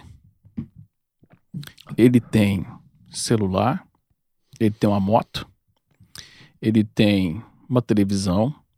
É. Tudo isso é capitalismo. Sim. Ele não tem esgoto, ele não tem saúde, ele não tem educação, ele não tem energia elétrica. Que quem que tá isso para ele? Estado. Caramba, essa reflexão foi. Essa para mim, o cara quando me falou isso, a primeira vez que o cara me falou isso, cara, eu guardei. Foi assim que é... foi para mim agora. Que interessante, cara. Realmente tem pobre, mais. O pobre ele consegue ter acesso a coisas por causa do pouco de capitalismo que a gente tem. O pouco de capitalismo que a gente tem que faz pobre conseguir ter um celular. Cara, que loucura. Porque se, se, se o celular ainda fosse estatal, Telebrás, ele não, ele não tinha telefone. Ele não tinha celular. Caralho, isso foi muito foda agora, porque no Brasil tem uma estatística, e eu li isso essa semana, é engraçado que foi uma coincidência muito louca, porque no Brasil tem mais smartphone do que do que privada, cara. E assim, realmente, do que saneamento. Assim. Exatamente. Assim. Aí eu tava pensando, e pior que eu fiquei tentando entender essa porra dessa estatística, que eu li isso e daí eu não acreditei, daí eu li de novo e não acreditei, daí eu pesquisei em 30 lugares e não acreditei. E aí agora você falou uma coisa muito louca, né? Realmente o saneamento é responsabilidade do Estado, e daí não tem. E daí você tem WhatsApp em tudo quanto é lugar, né? Todo mundo tem WhatsApp. Cara, que loucura, né? O pobre tem acesso ao pouco de capitalismo, o foi pouco de capitalismo. Se a gente pegar, por exemplo, vou pegar minha área de transportes. Você pega os modos de transporte, você pega é, rodovia, ferrovia, aviação uh, e marítimo. O marítimo nem tanto, porque não é, faz parte da realidade das pessoas. Difícil, né? Vamos pegar. Ferrovia também. Vamos não. pegar só uh, rodovia e aviação. Só rodovia e aviação, né? Qual que a gente teve um pouco mais de liberalismo do que o outro? Aviação. Qual que é melhor? A aviação é muito melhor, mesmo, mesmo demandando muito mais capital que o rodoviário. É. E mesmo extremamente regulado no Brasil. Extremamente. Um pouquinho de liberdade que deu, porque das agências reguladoras, a que teve mais abertura ao mercado, Não. a possibilitar que você teve mais ingestão, mais participação de mercado, por mais que ele ficou muito concentrado, nós sempre tivemos poucas empresas de aviação, mas isso é, é uma combinação de fatores. Mas mesmo o mercado concentrado foi o mercado que a passagem ficou mais barata para as pessoas, que dá mais acesso para as pessoas do que os outros modos de transporte. Sabe que isso é uma coisa muito doida, né? Quando a gente fala do setor de aviação, ele é um setor muito problemático. A gente, como investidor né, de bolsa de valores e tal, é, a gente fala que existem dois tipos de companhias aéreas: as que já faliram e as que vão falir. Então, é, é, fato, no Brasil faliram 56 companhias aéreas, acho. 56 ou 57. É, são 56 companhias aéreas que faliram já. Quando você vai olhar por que, que elas faliram, a gente tem alguns problemas específicos. Primeiro, que elas não controlam nada dentro do setor delas. E agora a gente está falando assim: ah, tem um pouco mais de capitalismo, mas ela não controla o, o aeroporto, ela tem que pagar uma taxa e a taxa é definida estatalmente. É, ela não controla as regras que ela pode, porque existe um Toda vez que um acidente aéreo acontece, alguma coisa, existe uma série de regras internacionais que precisam entrar em vigência. Isso aqui eu concordo muito, porque é uma entidade privada mesmo. É, são as próprias companhias aéreas que elas definiram, e por isso diminuiu muitos acidentes, que elas definiram cooperar entre si. Todo acidente aéreo, ele tem que ser debriefado, que a gente fala no, no mercado de, de marketing, uhum. mas ele tem que ser, assim, estudado por todas as outras claro. companhias aéreas e todo mundo tem que tentar entender o que aconteceu. Para que não acontecer de novo. É, e para evitar na própria companhia. Você vê que isso funcionou num nível absurdo. É uma entidade privada, eles regulam ali aquilo ali e eles controlam, né, é, todas aquelas coisas e aí eles conseguem controlar as, os erros que levaram aquele avião a cair e não cai mais um avião pelaquela mesma causa. É por isso que a, a gente considera a, as companhias aéreas antifrágeis, né? Porque elas não, não caem normalmente um avião pela mesma razão que o outro caiu. Eles corrigem Sim. todos os aviões, cara. Mesmo os que tem da década de 60, eles vão lá e corrigem Troca o manual, troca tudo, faz, faz troca tudo. Então eles têm isso, então eles têm todas essas regras. Além de tudo, eles têm o combustível, que eles não controlam o preço por causa da regra de petróleo internacional. Eles não controlam absolutamente nada. E agora, no Brasil, a gente tem um grande problema. Por que, que essas empresas falem tanto? Porque eles não controlam o preço da passagem. E o pior é que um monte de gente, quando vê essas regras, ele concorda com isso de maneira imediata. Ele fala assim: é, realmente eles estão cobrando caro. Só que aí você vai olhar, quanto custa um avião, cara? As pessoas não têm a menor ideia. Elas não têm a menor ideia do que elas estão falando. Elas acham que uma passagem aérea é cara Cara, pelo amor de Deus, um avião não desliga, porque ele não pode desligar, ele tem que chegar no aeroporto e tem que subir de novo numa velocidade absurda. Então a manutenção, você pensa, cada avião tem dois pilotos lá dentro, o salário daquilo é caríssimo, comissário de bordo, comida, tarará, fora é o preço da aeronave. Aquilo tudo dolarizado e as pessoas já acham passagem aérea caríssimo. E daí você pergunta para qualquer pessoa do mundo, e eu proponho a mesma coisa para você agora. Você acha que a, em companhias aéreas ganha dinheiro? Ganha. Pega seu dinheiro e investe. Tá tudo aberto na bolsa. Fica à vontade. Ninguém quer investir nessa porra. Não dá dinheiro. Não dá dinheiro. É tanta regulação num nível tão absurdo. Como que você não deixa a empresa definir o preço do, do, do da passagem aérea? Não, não tem sentido. É surreal, assim, a, a, a, porque quando eu falo que abriu, então imagina, por exemplo, ferrovia. Ferrovia no Brasil não existe por causa disso. Não, mas nem existe, né? Porque a empresa que constrói ferrovia no Brasil é estatal. Mas não tem uma lenda, e aí eu vou te perguntar agora, tem uma lenda que o Brasil ele aceitou algum. Aí você me corrige aí, porque eu não sei tá. nada disso. É só fofoca isso aí, lenda que eu ouvi. Eu, eu, ouço isso desde que eu sou criança, eu quero tirar a dúvida se isso é verdade. Vai lá. Existe uma lenda de que as empresas montadoras americanas, quando elas foram vir para o Brasil, elas fizeram a exigência e que fizeram um contrato e que não podia construir ferrovia no Brasil. Isso é verdade ou é mentira? Não, não é mentira. É porque você tem uma questão de estímulo, né? A, a... Primeiro, primeiro é lenda, porque na verdade o que sabotou a ferrovia, o que começou a sabotar, foi uma série de fatores que sabotou a ferrovia no Brasil. Mas qual que foi a, o início da tragédia? Quando a gente criou a República. Porque a ferrovia era um símbolo da monarquia. Hum. Então precisava descontinuar tudo que relacionava a monarquia. Então a gente tinha que mudar a capital de lugar, a gente tinha que mudar tudo.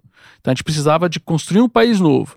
E estava no auge da indústria automobilística. Então quem que a gente pô, ainda mais barato, né? Você fazer rodovia é muito mais barato que ferrovia. Então, cara, é a hora. Hoje até que não, né? Uh, não, não. É, aí, aí, depende, né? Questão de segurança, depende de via e tal. Mas eu falo assim, né? hoje, quando a gente olha a, a é porque pelo tempo que dura, pelo tempo que precisa de manutenção, pela, pelas distâncias e por onde dá para passar, porque onde dá para passar a rodovia é, é, mais difícil de passar que ferrovia, parece, né? Os lugares. É, ferrovia você tem que ter um, você tem que ter um, um, ângulos menores de curvas, tem que ser mais, mais retilíneo, então você demanda um pouco mais de infraestrutura, então não dá para não dá para fazer aquelas subidas e descidas que a gente faz, né? Então de você rodovia, tem que né? fazer tudo retinho e fazer uma série de pontes. Então assim, não é a questão só do ferro e o asfalto tem a infraestrutura, as obras hum. de arte que o pessoal da engenharia fala. Então né? é lenda isso, na verdade, nunca teve É lenda, história. teve isso, aí a, coincidiu de aí você ter o boom do automóvel surgindo, o automóvel realmente ele... Mas não existe um contrato que o Brasil não pudesse construir não, ferrovias, não, não, existe nada disso? Não, não existe nada disso, né? Não existe Caramba, essa... isso é uma lenda então. Isso é lenda. Aí sim, você tem força das indústrias automobilísticas que fazem lobby, aí ah, tem um claro. lobby para barrar, para que os projetos relacionados à ferrovia e fazem não lobby como? Pelo Estado. Porque sem o Estado não tem como Usando o Estado. É, usando a maravilha é essa. Usando porque... o deputado que falou bem da Bolsa Família. É, é aí que tá.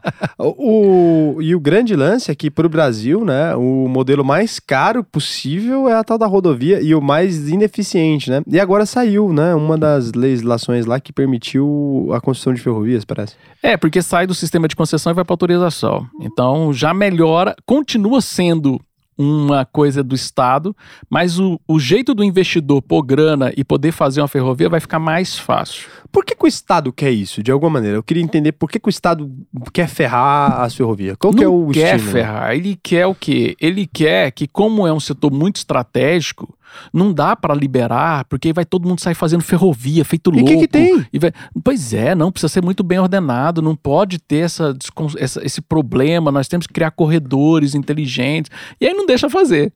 E sendo Não, que os assim, Estados qual Unidos. que é a assim, justificativa por que, que a gente faz isso de verdade? Eu queria entender assim, politicamente. Por que, que um político não quer que tenha ferrovias? porque aí que tá, não é que não pode ter ferrovia, é que a ferrovia ela tem que ser planejada. Então, mas tem um Centralizada. motivo para eles criarem essas regras. É o que o Estado inventa de desculpa. Originalmente, por que, que eles querem que não tenha ferrovia? Qual que é o lance disso? É porque aí quem tem que construir é o Estado. Porque Mas não vai construir. Mas Mas é que tá, não constrói porque eles não conseguem a verba. Mas é, é- é- eu não posso liberar que, para que um privado faça, porque o ideal é que o Estado faça. Porque aí, o mas fica esperando. aí é melhor esperar do que liberar. Por quê? Qual que é o benefício? Cara, tem que descobrir essa ma- por que, que os caras pensam isso. Os caras.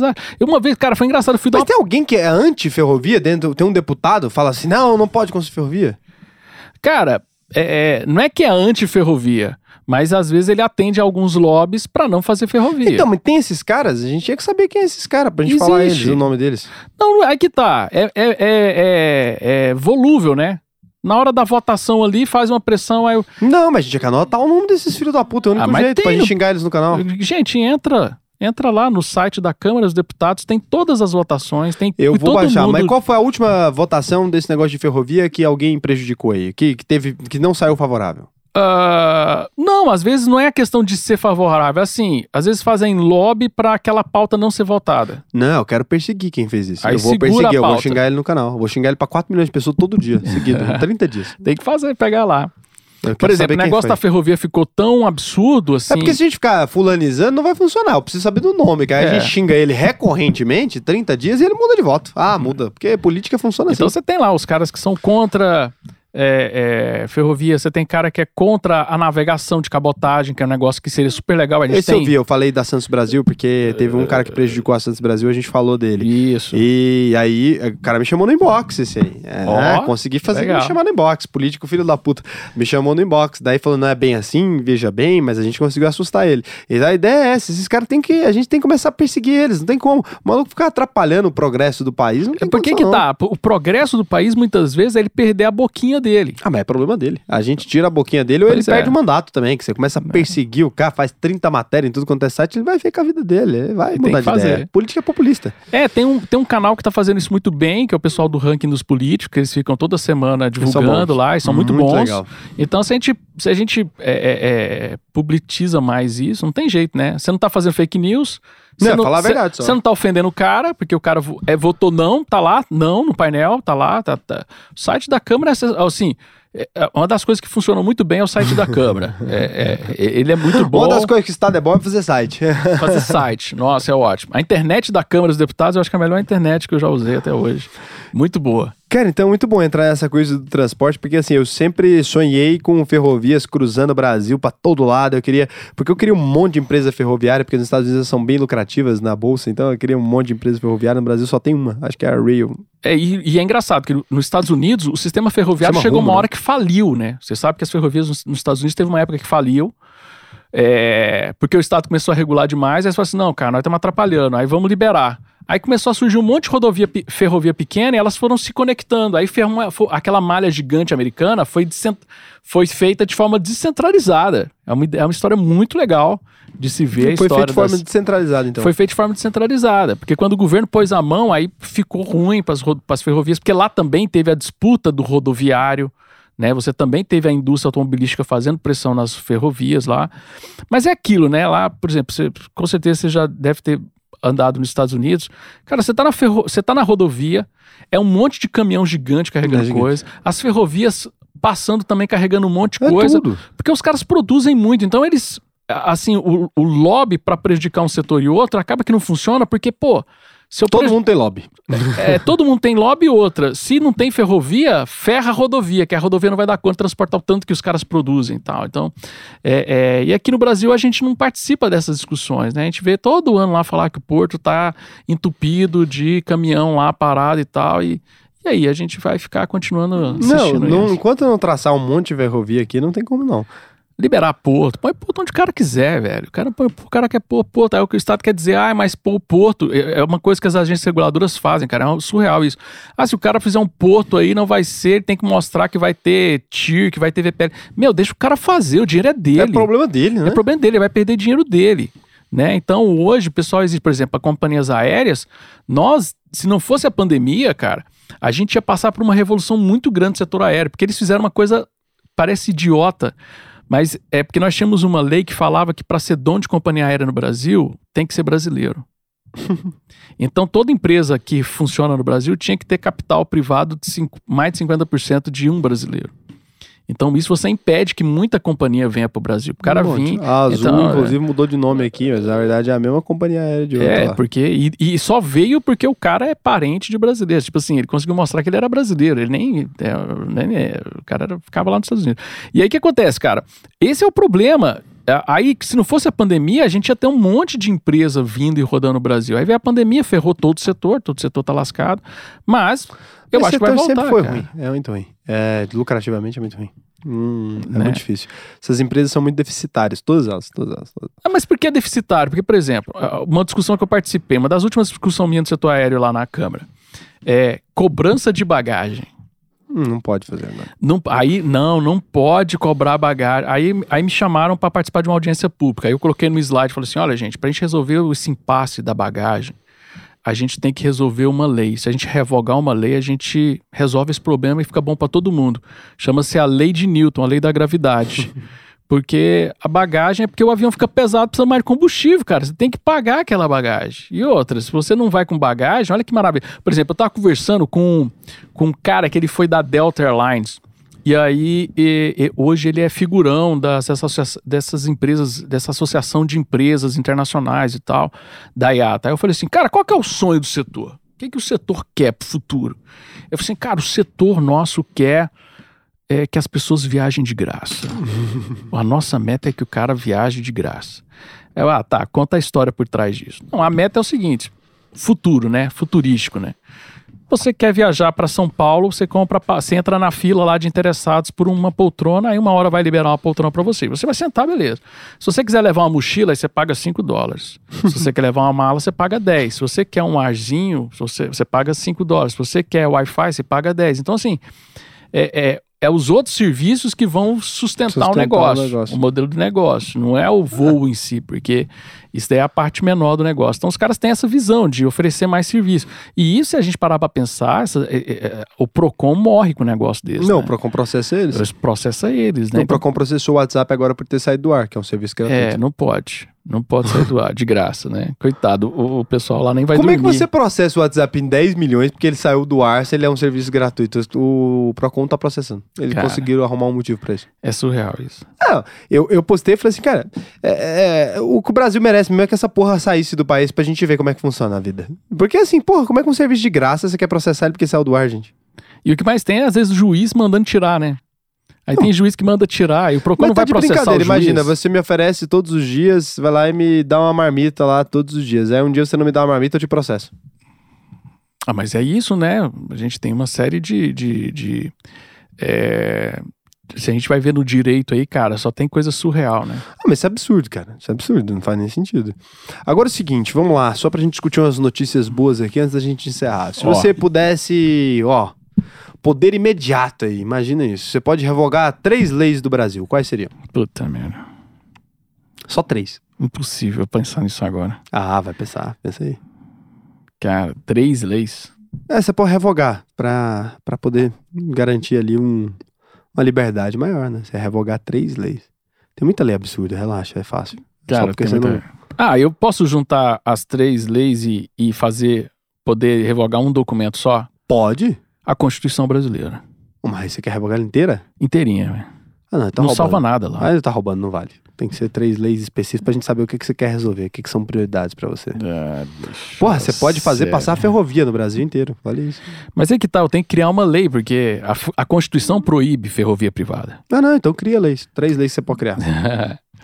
Ah, uma lei que foi criada, que eu gostei muito dela, foi a Lei da Liberdade Econômica. É, foi uma lei muito bem bolada para dar liberdade econômica, mas ela é muito. Esse é o problema de criar lei no Brasil.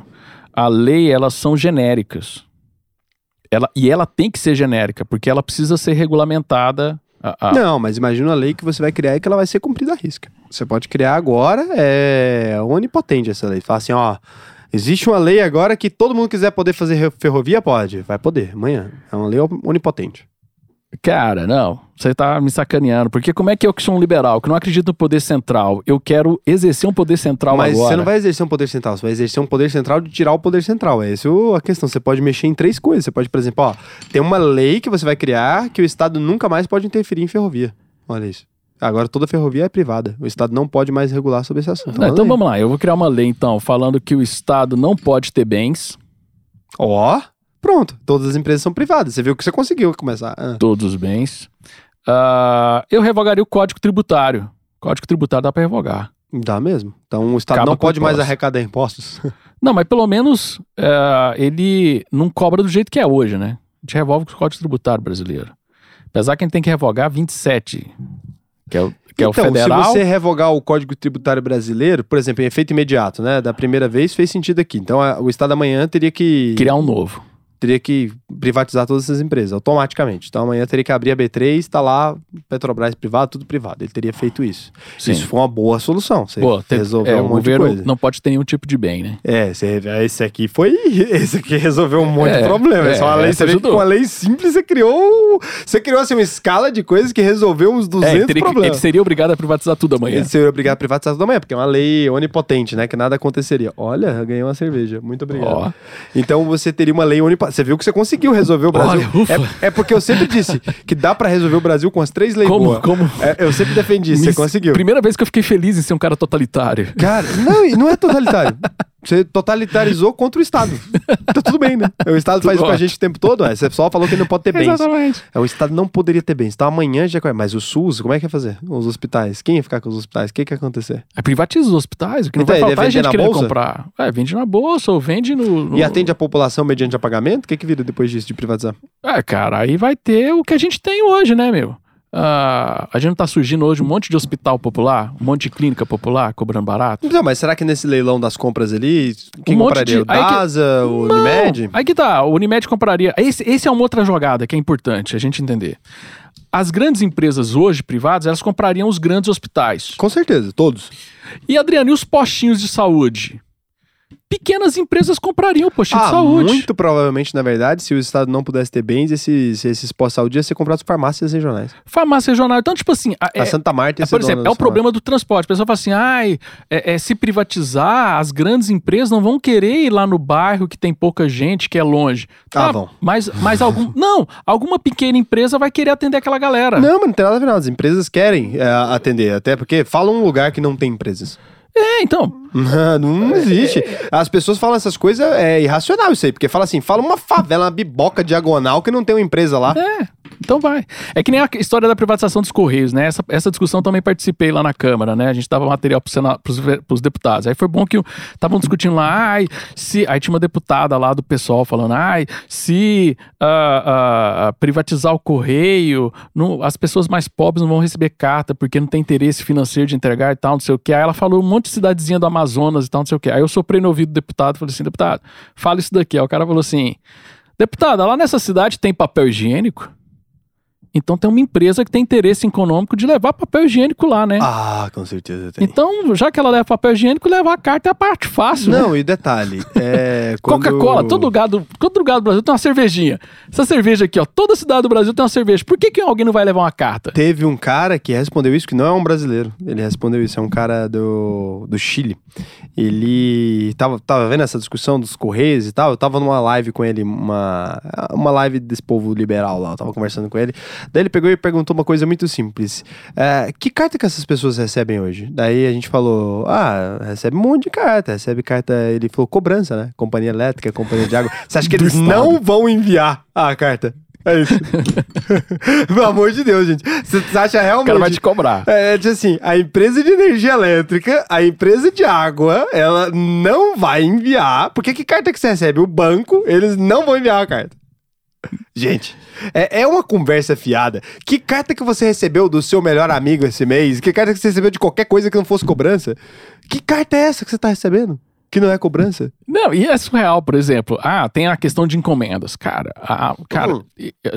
As encomendas todo mundo resolve, porque as encomendas você quer vender o produto, você tem que entregar. Cara, e os caras entregam rápido pra caramba. E, assim, eu acho que eles começaram a entregar mais rápido ainda quando eles pararam de depender do governo e montaram a própria Não, logística isso aí caras. ninguém né? nem discutiu, porque o povo tava falando isso. Vocês estavam falando cartas, porque eles ficaram imaginando que as cartas precisam ser entregues. Ninguém ficou falando encomenda da Amazon, porque se você vendeu, eles não vão falar que a empresa não vai entregar, né, gente? Pelo amor de Deus, porque a empresa vai Ela entregar. quer entregar. É, agora é o seguinte, que carta é essa que eles estão falando? Porque assim, é o que o cara perguntou, o cara do Chile fez uma pergunta muito boa, que até Que agora eu não carta, soube né? responder. É que muito boa. carta é essa que eles estão falando? Porque você fala assim, tem que entregar carta, vai chegar papel lá. Gente, não é carta, é cobrança. É claro que a cobrança vai chegar, pelo amor de Deus, você acha Ela que a um empresa de vai, não entregar. vai entregar? É óbvio que vai entregar. E elas já entregam hoje, porque o cara tem. Hoje elas fazem a leitura na hora, já sai o papel, o cara não tem nem que voltar lá, né? Não, e se a empresa Surreal. não vai entregar, o que, que a deputada do PSOL tá defendendo empresa de companhia de energia elétrica e de água? Eles que não economizam, então eles que gastam. Não é isso que ela pensa? Que eles têm que gastar mais? Eles que Se gastam, virem. então eles que resolvam a cobrança. Mas é que tá, coisa. tá defendendo o, a- a- aquela. Que, aquilo que eu te falei no ah, mais cedo. Ela tá defendendo um grupo de servidores. Ela nem sabe o que ela tá defendendo. Que, a verdade, que se ela tem que ter um analisasse... sindicato. Ela faz a conta lá. Quantos, sindi- é, é, é, quantos votos eu tenho nesse sindicato É, aqui? quantos empregados tem no Correio? É isso. Quantos é... empregados? É a quantidade de votos que eu tenho, eu consigo me reeleger? Beleza, então vou defender esses caras. É, mas o Brasil tem que parar com essa porra. Então vamos lá. Primeira lei, privatizar tudo. Segunda lei, é que foi privatizar tudo. Não, não pode ter bens, né? Não pode ter resolver. bens. É melhor que isso, porque ainda vai É ter que vender que os lotes, vai ter que vender as fazendas, vai ter que vender tudo Tem que é vender coisa. tudo. Então, segunda coisa. O revogar o código tributário, que a gente estava discutindo. E o que tributário. acontece revogando o Código Tributário? Eu sou ignorante, vai ter que me explicar aí. Cara, é o seguinte, revogou o código tributário, vai ter que fazer uma a partir de amanhã, né? Aí o problema é esse, né? É, é um problema que eu vejo, por exemplo, é, eu sempre falo de revogar a Constituição, mas é um problema, né? Vai que vem um pior, né? É isso que eu tô pensando, porque revogar o Código Tributário vai pôr o quê? É.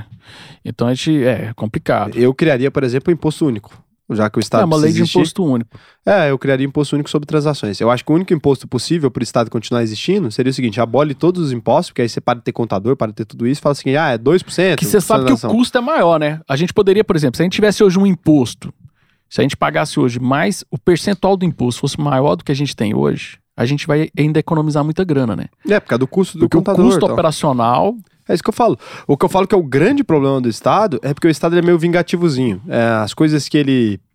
Ele tem um, um mau caráter. Ele faz assim: as coisas que eu não gosto, eu cobro imposto X, as coisas que eu gosto, eu cobro imposto Y, e é os políticos, né? Então ele vai ali criando as coisas, a empresa que eu não tenho paga mais imposto, a área que eu tenho paga menos imposto. Então, quanto maior o lobby, né, mais fácil de você conseguir. Então, eu acho que se eles criassem um imposto único, seria muito mais justo com a população de modo geral. Porque, assim, as pessoas falam, ah, querem impostar os ricos, quer cobrar imposto caro de rico? Pô, põe imposto sobre transação, você vai ver a loucura. O tanto de transação que o rico faz no dia, cara, a maior parte das pessoas, eu tenho um monte de amigo, o cara ganha um milhão por mês, você não tem noção, o cara faz 30, 40 transferências por dia, porque o cara paga toda hora cartão, cartão, cartão, cartão, cartão, cartão. É, só de Netflix é cinco assinaturas diferentes, cada transação é um imposto ali, o É. cara vai, o Estado vai arrecadar horrores. E não tem mais que fazer declaração de R, porque o maior problema da Receita Federal, na minha opinião, o maior problema é esse aqui, ó. Ele fala o seguinte: você pega pra Receita Federal, você não sabe quanto você deve. O maior problema é o tempo que te toma, porque você fala assim, ó, vou declarar meus impostos agora. Aí, olha o tanto que a Receita é escrota num nível absurdo. Fala assim, ó, se você declarar errado, eu te prendo. Aí fala assim, então me fala quanto eu devo. Não, não, não, você vai declarar. E não é, declara é, é errado, não. masoquismo, né, cara? Cara, Ela que ver absurdo. E ele trata como se a gente fosse, sei lá, um bandido de alguma espécie. Não, velho, eu te sustento, sabe? Pelo amor de Deus, eu tô te dando a porcaria do seu dinheiro. A única coisa que a Receita deveria fazer, pra mim, eu acho que é o seguinte, pra assim, pra ser minimamente digno esse exercício, é o seguinte, te manda um boleto. Pelo amor de Deus. É, é, ele fala que não sabe quanto você deve. Ou ele não sabe quanto você deve, ou ele quer te fuder. É das duas hipóteses é essa. Porque é o seguinte, se ele não sabe quanto deve, aí beleza, faria sentido essa história. Mas ele fala que sabe porque ele te processa se você fizer errado. Então, assim, por que, que ele simplesmente não emite um boleto pra você e fala quanto você tá Aí, e você tem uns 30 dias pra, pra questionar aquele valor. Pronto, resolvia. Ah, ah, você sabe que a Margaret Thatcher, uma das coisas que enfraqueceu muito a Margaret Thatcher é porque ela estava com uma proposta ah, de criar um imposto chamado imposto lump sum. O que é o imposto lump sum? É um imposto que não é só uma questão de ser um imposto único. Ele é um imposto que tem um valor igual para todo mundo. Você acha ruim isso? Eu acho sensacional. Eu acho bom. Sabe por quê? Porque é que nem a área comum do condomínio. É, todo mundo paga igual. Todo mundo paga igual. To- Todo mundo usa piscina, todo mundo paga igual. Todo mundo precisa de médico. Por que, que É, o não rico. importa que você é rico ou pobre, né? Você vai usar o posto de saúde do mesmo jeito. Ah, você vai usar a rodovia do mesmo jeito. Não, e o rico nem usa às vezes. E Ele só paga ah, mesmo. Ele viaja. Aí ele paga e não usa, porque dentro de helicóptero lá, não sei o que. Então, ah, ah, e ela foi muito detonada, assim, ela já estava meio enfraquecida, porque estava com aquela ideia de União Europeia, então ela era contra a União Europeia, e ela estava com essa ideia, então ela teve alguns problemas internos, foi isso que derrubou ela. Mas, assim, o que detonou ela foi essa questão da ideia de um imposto lump sum, e eu acho que é uma ideia sensacional. Ah, Eu acho ótimo. É porque assim, já que, né, eu falo, contra os males o menor, já que o Estado tem que existir, já que ele quer fazer essa coisa toda e tal, cara, pelo menos pega lá e faz um imposto único, né? Não torra o saco de ninguém, cria um imposto único lá, fala, ah, é 10%. Porque pelo menos você não precisa nunca mais contratar um contador na sua vida, você não precisa nunca mais emitir uma nota fiscal, você não Mas, precisa mas nunca você mais sabe nada qual disso. que é o grande benefício do imposto único? A gente para de fazer a discussão errada. Hoje a gente fica discutindo rico contra pobre. É uma bobagem. A gente começa a discutir pagadores de impostos contra o Estado. É isso. É a verdadeira disputa que tinha que ter. Era o cidadão contra o Estado. Aí a gente, aí o Estado, a gente paga o Estado para ele ficar fomentando brigas entre a gente. É isso, pra criar treta. Não- criar treta pra ninguém encher o saco do Estado. Aí o Estado ainda fica de bonzão. Ah, eu vou resolver essa treta. Quem criou essa treta? Ah, fui eu. Então, assim, é uma merda isso. É, não faz sentido nenhum. Outra coisa que eu acho que deveria existir, né, dentro do contexto de existir Estado, que eu já acho meio zoado, mas assim, já que a gente tá nele, é, eu acho que deveria existir a descentralização do Estado, né, dividir em, em territórios menores. Porque assim, cara, sei lá, quantas vezes o Bolsonaro veio no Estado de Goiás na vida dele? Isso. Aí quantas vezes ele foi em Senador Caneto, que é a cidade vizinha daqui? Sei lá, não sei nem se foi. Mas assim, que E se tiver vai. ido, ele não foi nas outras. É, então, assim, o que, que ele sabe daquele povo, daquele lugar, sabe? Acho que não é culpa dele, não é o Bolsonaro ou o Lula, é ninguém, sabe? Mesmo que o cara seja diferente, pense em Isso. alguma coisa, ele não tem como visitar o Brasil porque é desse tamanho. Então, assim, acho que uma pessoa que nunca foi no lugar não deveria decidir sobre os modos de vida daquele lugar. Acho que isso, é um dos grandes princípios. Mas você fez Duas, du- falta duas uma. leis, falta uma. Mas essa, você tá indo bem. Acho que você indo bem. saiu bem. desse negócio Porra, aí, cara. cara. Você quase conseguiu resolver o Eu Brasil aí com, com duas. Eu, eu entrei em pânico e eu já tô me sentindo foda, né? Não, mas foi É. boa. Essa é do. ah, cara, você conseguiu resolver vários problemas com três leis ali. Se você fosse Duas. deputado, por exemplo, você teria. Ah, Mas eu só teria o meu voto, né, nas minhas ideias, mas tudo Não, bem. talvez Faltava não. 500 e tanto. Não, cara, talvez não. Não, às vezes vai. Eu acho assim, vai mudar. Eu assim. acho que alguém apresentando teorias, é, tipo, é, eu acho que falta. Porque os caras, do jeito que eles apresentam na Câmara, sendo bem honesto, se, eu- se eu fosse um deputado e eu não tivesse, né, um, um ponto de vista. Imagina que você não tivesse o ponto de vista que você tem definido hoje.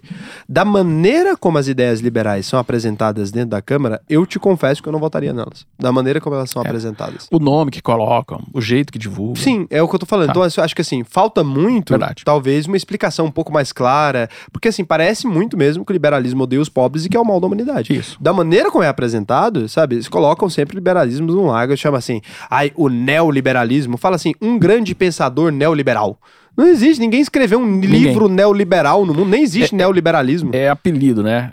Você quer falar mal de alguém, você põe uns nomes feios. Neoliberal, fascista. Não, e É. quem defendeu isso, cara? Neoliberalismo, eu nunca conheci. Eu achava que realmente isso existia quando eu era mais novo. Porque eu falo assim, ah, aí você vai lendo e fala assim, mas não tem nenhum pensador neoliberal. Não, ninguém existe isso. escreveu nenhum livro de neoliberalismo. É, vamos lá, tá me faltando uma lei aqui. Só a uma- gente tá enrolando aqui, eu tô. Agora é a matada final aí. Agora você já resolveu grandes problemas do Brasil. Acabei de ter uma ideia boa aqui. Fala. Autorizava a secessão. Ficar autorizado a fazer secessão. O que, que é isso? Se algum estado quiser sair do Brasil, ele pode. Nossa, aí agora você zoou o negócio. Acabou com a República, acabou com tudo. Era o jeito, né? O problema do Brasil é a República. Caramba! Se o Rio Grande do Sul tá insatisfeito, ele pode sair. Mas como é que define se ele tá insatisfeito ou não? Aí faz, faz plebiscito da população. Ah, então maioria simples. Uma, uma, um plebiscito da população, se a gente quer deixar de fazer parte, que nem a Catalunha tentou fazer lá com a Espanha. Será que alguém já escreveu essas leis e apresentou, pelo menos, para as pessoas? Cara, é possível que alguém já escreveu, né? Eu sei que o eu sei que o Henry Maxud ele escreveu uma Constituição liberal fez uma proposta. Nós temos bons pensadores juristas. Mas falta e- propaganda, né? São ruins de propaganda, né? É porque, assim, realmente, é, se a gente pensar, é, o que eu falo é sempre, a propaganda é a alma mesmo da coisa. Então, assim, os liberais acreditam tanto no capitalismo, né? Sabe por que o capitalismo funciona? Porque a propaganda é boa. É, então, assim, você pega É. e fala assim, olha, eu sou marxista, sabe o que o capitalismo te fala? Faz uma camiseta. É. Ah, vende, vende na CA essa porra. Vai dar certo pra caralho. Deve ter uma galera que odeia o capitalismo. Então o capitalismo, o grande truque do capitalismo, que os liberais aparentemente não sabem usar, é a propaganda. Fala assim, não, Exatamente. eu acredito que o comunismo vai dar certo. Vende um livro, porra. Vende um livro pra galera, a galera vai gostar disso aí. Tem um monte de gente comunista com você. Então o capitalismo ele nunca tá nem aí. Ele, ele só funciona, ele só conseguiu englobar a porra toda, porque ele, ele é tão adaptável que você fala assim, eu quero te matar. Ele fala, eu te vendo a bala. Vai lá, eu vou É, fabricar pra exatamente. você. Então é E isso. se a gente brincar, o comunismo ele só tá vivo até hoje por cau- porque o capitalismo tá financiando É ele. claro! É o seguinte, você pega o seguinte, como, o que seria do comunismo sem os países capitalistas fazendo livro do, do Marx em capa dura? Já viu os livros do Marx em capa dura, bonito, com aquele barbudão Caro azul? pra caralho. Caralho, não põe vermelho. Eles nunca põem vermelho. Põe ele azulzão no fundo, negócio bonito, a camiseta do Che Guevara. E o capitalismo não tá nem aí com essa porra. Ele quer o dinheiro. Então, a Vende. única ideologia do capitalismo é o dinheiro, né? E é por isso que ele sobrevive. Agora, quando você pega os liberais, eles não gostam de capitalismo, eles ficam fazendo conteúdo em, em livro dentro da academia, com 30, 80 páginas de PDF escrito em texto ah, na norma da ABNT, que é estatal. E, e porra. É sério. Os caras são liberais. Pô, você devia estar fazendo o quê? Um Canva? Um negócio que você passa assim, ó, faz um flash, E aperta bota umas imagens bonitas, aquele negócio maravilhoso. Sabe o que eles fazem? Segue a norma ABNT. É. E aí fala que gosta de capitalismo, seguindo a norma ABNT, sério? Não, não gosta, não. É bravo. O capitalismo, ele faz livro do Marx em azul, com capa dura, ilustrado. Ilustrado. E Não tem uma frase. E os liberais estão produzindo a ABNT pra universidade. Verdade. Então, a universidade pública, inclusive. Então, Adriano, ó, muito obrigado. Cara, Achei fantástico. agradeço. Foi muito bom o bate-papo. Sério aqui, mesmo, cara. não, Eu não curti. poderia ter sido melhor, cara. Foi um prazer Eu te curti, receber foi bem aqui. Espero que as pessoas tenham conseguido entender aí. A gente tentei fazer perguntas de maneira estúpida, espero que você me entenda, mas é porque eu queria, Não, eu queria traduzir. Eu acho muito importante a gente Não, conseguir conversar com todo mundo, sabe? Eu não gosto dessa ideia de. Até porque eu não sou um cara acadêmico, então eu não gosto da ideia da, da academia ditando como o planeta deveria ser. Eu acho que. É, e, e, assim, o meu papel como acadêmico é tirar esse perfil de do acadêmico ser um cara que tem que falar difícil, um cara que é todo rebuscado e tal, não sei o que. Eu acho assim, foi o grande problema da academia. A academia virou essa torre de marfim porque optou em não conversar com as pessoas, né? Em querer explicar as teorias, tipo assim, é mais fácil tratar todo mundo com burro, não. Então, eu acho que é uma grande missão minha como professor é de realmente desmistificar a academia, né? A gente vai corrigir isso aí. Eu vou fazer o liberalismo ficar sexy. E o que, que significa Vai esse lá. broche? Responde Esse broche é o brasão do Instituto Miss Brasil. Que legal. que é um, é um instituto que a gente está trabalhando nas ideias da escola austríaca no Brasil, tentando a- até desmistificar isso, trazendo cursos, trazendo pós-graduações, trazendo. Nós temos uma revista acadêmica, então, assim, tentar popularizar o máximo possível. E é engraçado que a gente, a maioria dos nossos livros, a pessoa consegue adquirir de graça de PDF, né? Tem as seis lições, né? Que Seis é lições do baixar. MIS é best-seller. É o que eu recomendo. O Seis Lições é o livro mais acessado e é o mais vendido, porque tem gente que quer comprar o livro Eu tenho físico alguns, e tal, então- pessoas. Então a pessoa vai lá e compra. Então a ideia é essa, disseminar essas ideias e a gente faz, faz trabalho. Eu distribuo as seis dias. lições gratuitamente todos os dias da minha vida. Acho que é isso que a gente tem que fazer para funcionar o mundo. Acho que quando você lê aquilo ali, eu acho que é, acho que o Mises tem uma grande qualidade e que, que é de um ponto de vista de gestor, né? Eu que sou gestor de empresas, eu vejo que é o seguinte: quando você lê diversos pensadores e não é uma crítica direta ao Marx, porque eu não acho que toda a obra dele é descartável, não. Sendo bem honesto, tem, tem coisa ali que eu falo assim, ah, faz sentido dentro da época que ele produziu aquilo, dentro Sim. do pensamento que existia na época. Totalmente. Acho que foi inteligente. Ah, acho que é ruim a maneira como conduziram aquilo, acho que é ruim a forma como interpretam aquilo, acho que é ruim a forma como tentaram aplicar aquilo na sociedade, mas acho que dentro das condições, olhando para aquele cenário, da maneira como o mundo funcionava, não é obra descartável. Agora, não tem ninguém que fez como o Mises que foi propor soluções. Todo mundo sabe criticar, todo mundo é ótimo em apontar defeito, mas acho que o Mises é muito bom em apontar soluções, né, cara? Foi o que você fez aqui hoje também. Ô, cara, que legal, obrigado. Então, muito obrigado por apontar soluções e não só problema. Porque falar que tudo tá errado é muito Ah, fácil. Todo mundo sabe fazer isso. É isso. Então, muito obrigado aí. Cara, valeu. Prazer te receber. Prazer foi nosso, cara. Valeu, obrigadão.